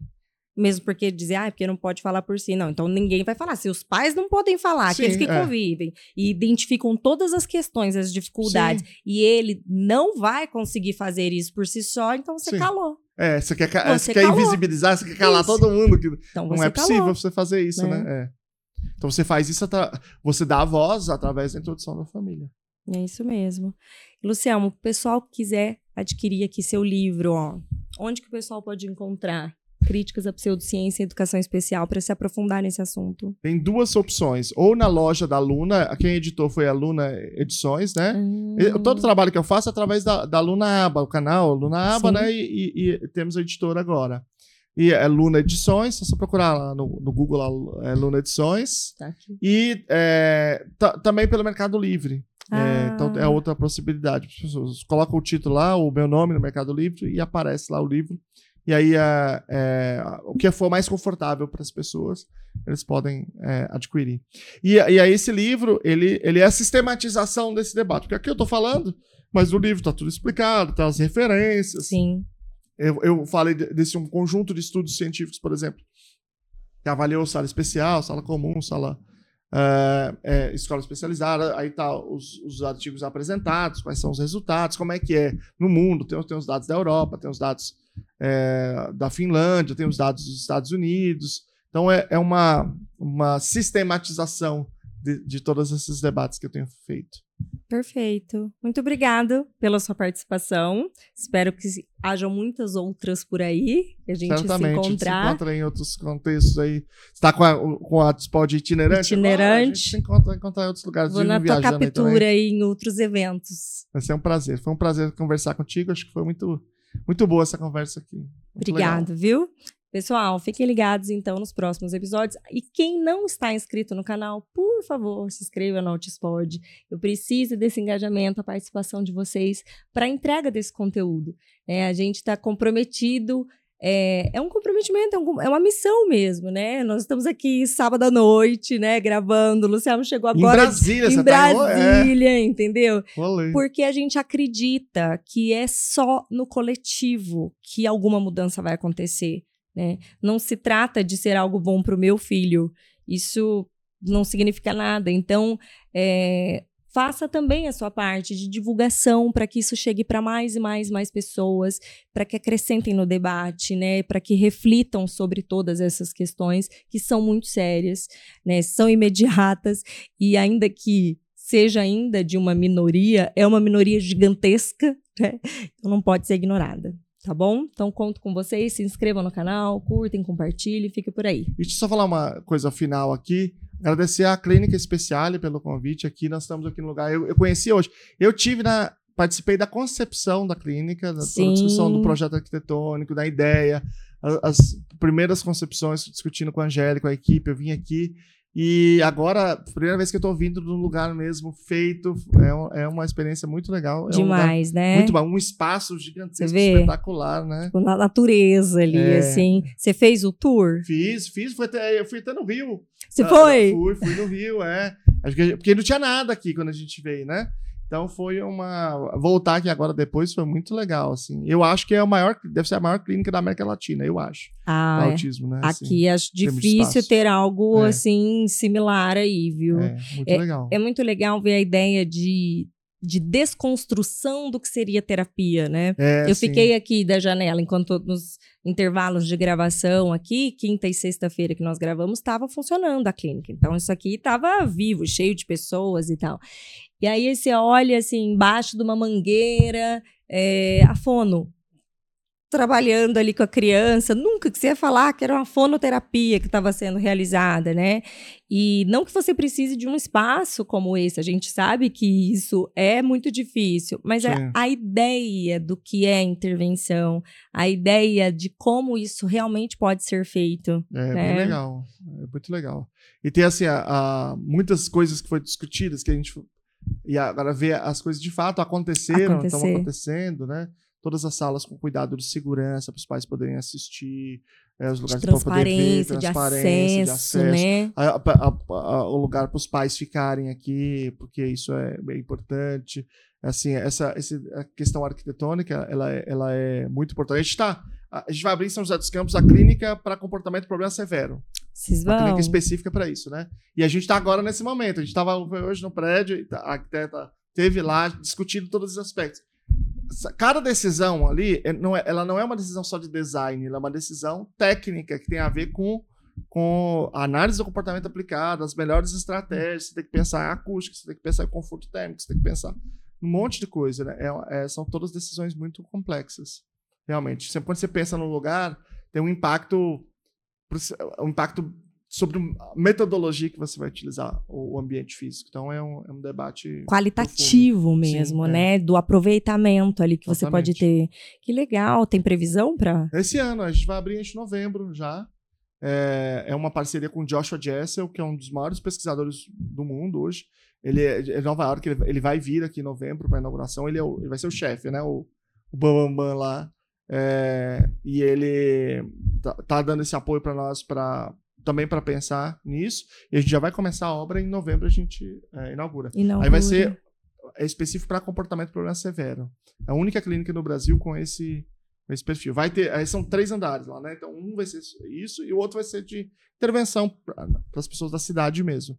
É, intervenção compreensiva, como a gente diz, global. Mas o nosso foco é principalmente na, na parte do comportamento problema. Vai ser o Que único hoje legal. dedicado totalmente a isso. Que legal. São esses casos realmente complexos, né? E tem a limite etário? Como Não, que é? não, Não, é não. pelo grau de É, sim, necessidade ali. Isso, é. A maioria va- vai ser ah, adolescentes e adultos, né? Porque quando a criança é pequena, você ainda consegue. Você não precisa ir para outra cidade. Normalmente você consegue. um- um- O manejo é mais fácil. Mas às vezes o caso é tão grave que a solução das pessoas tem sido amarrar ou, ou sedar, né? Contenção química, que, ah, ah, que pode ter um papel, mas não é o papel de você resolver um comportamento problema ali.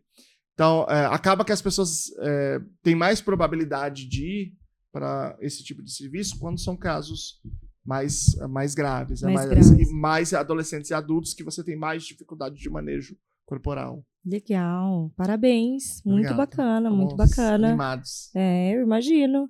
É isso então, pessoal. Fiquem ligados aí que tem muitos episódios bacanas sendo gravados para vocês, viu? Um beijo. Tchau, tchau. Tchau.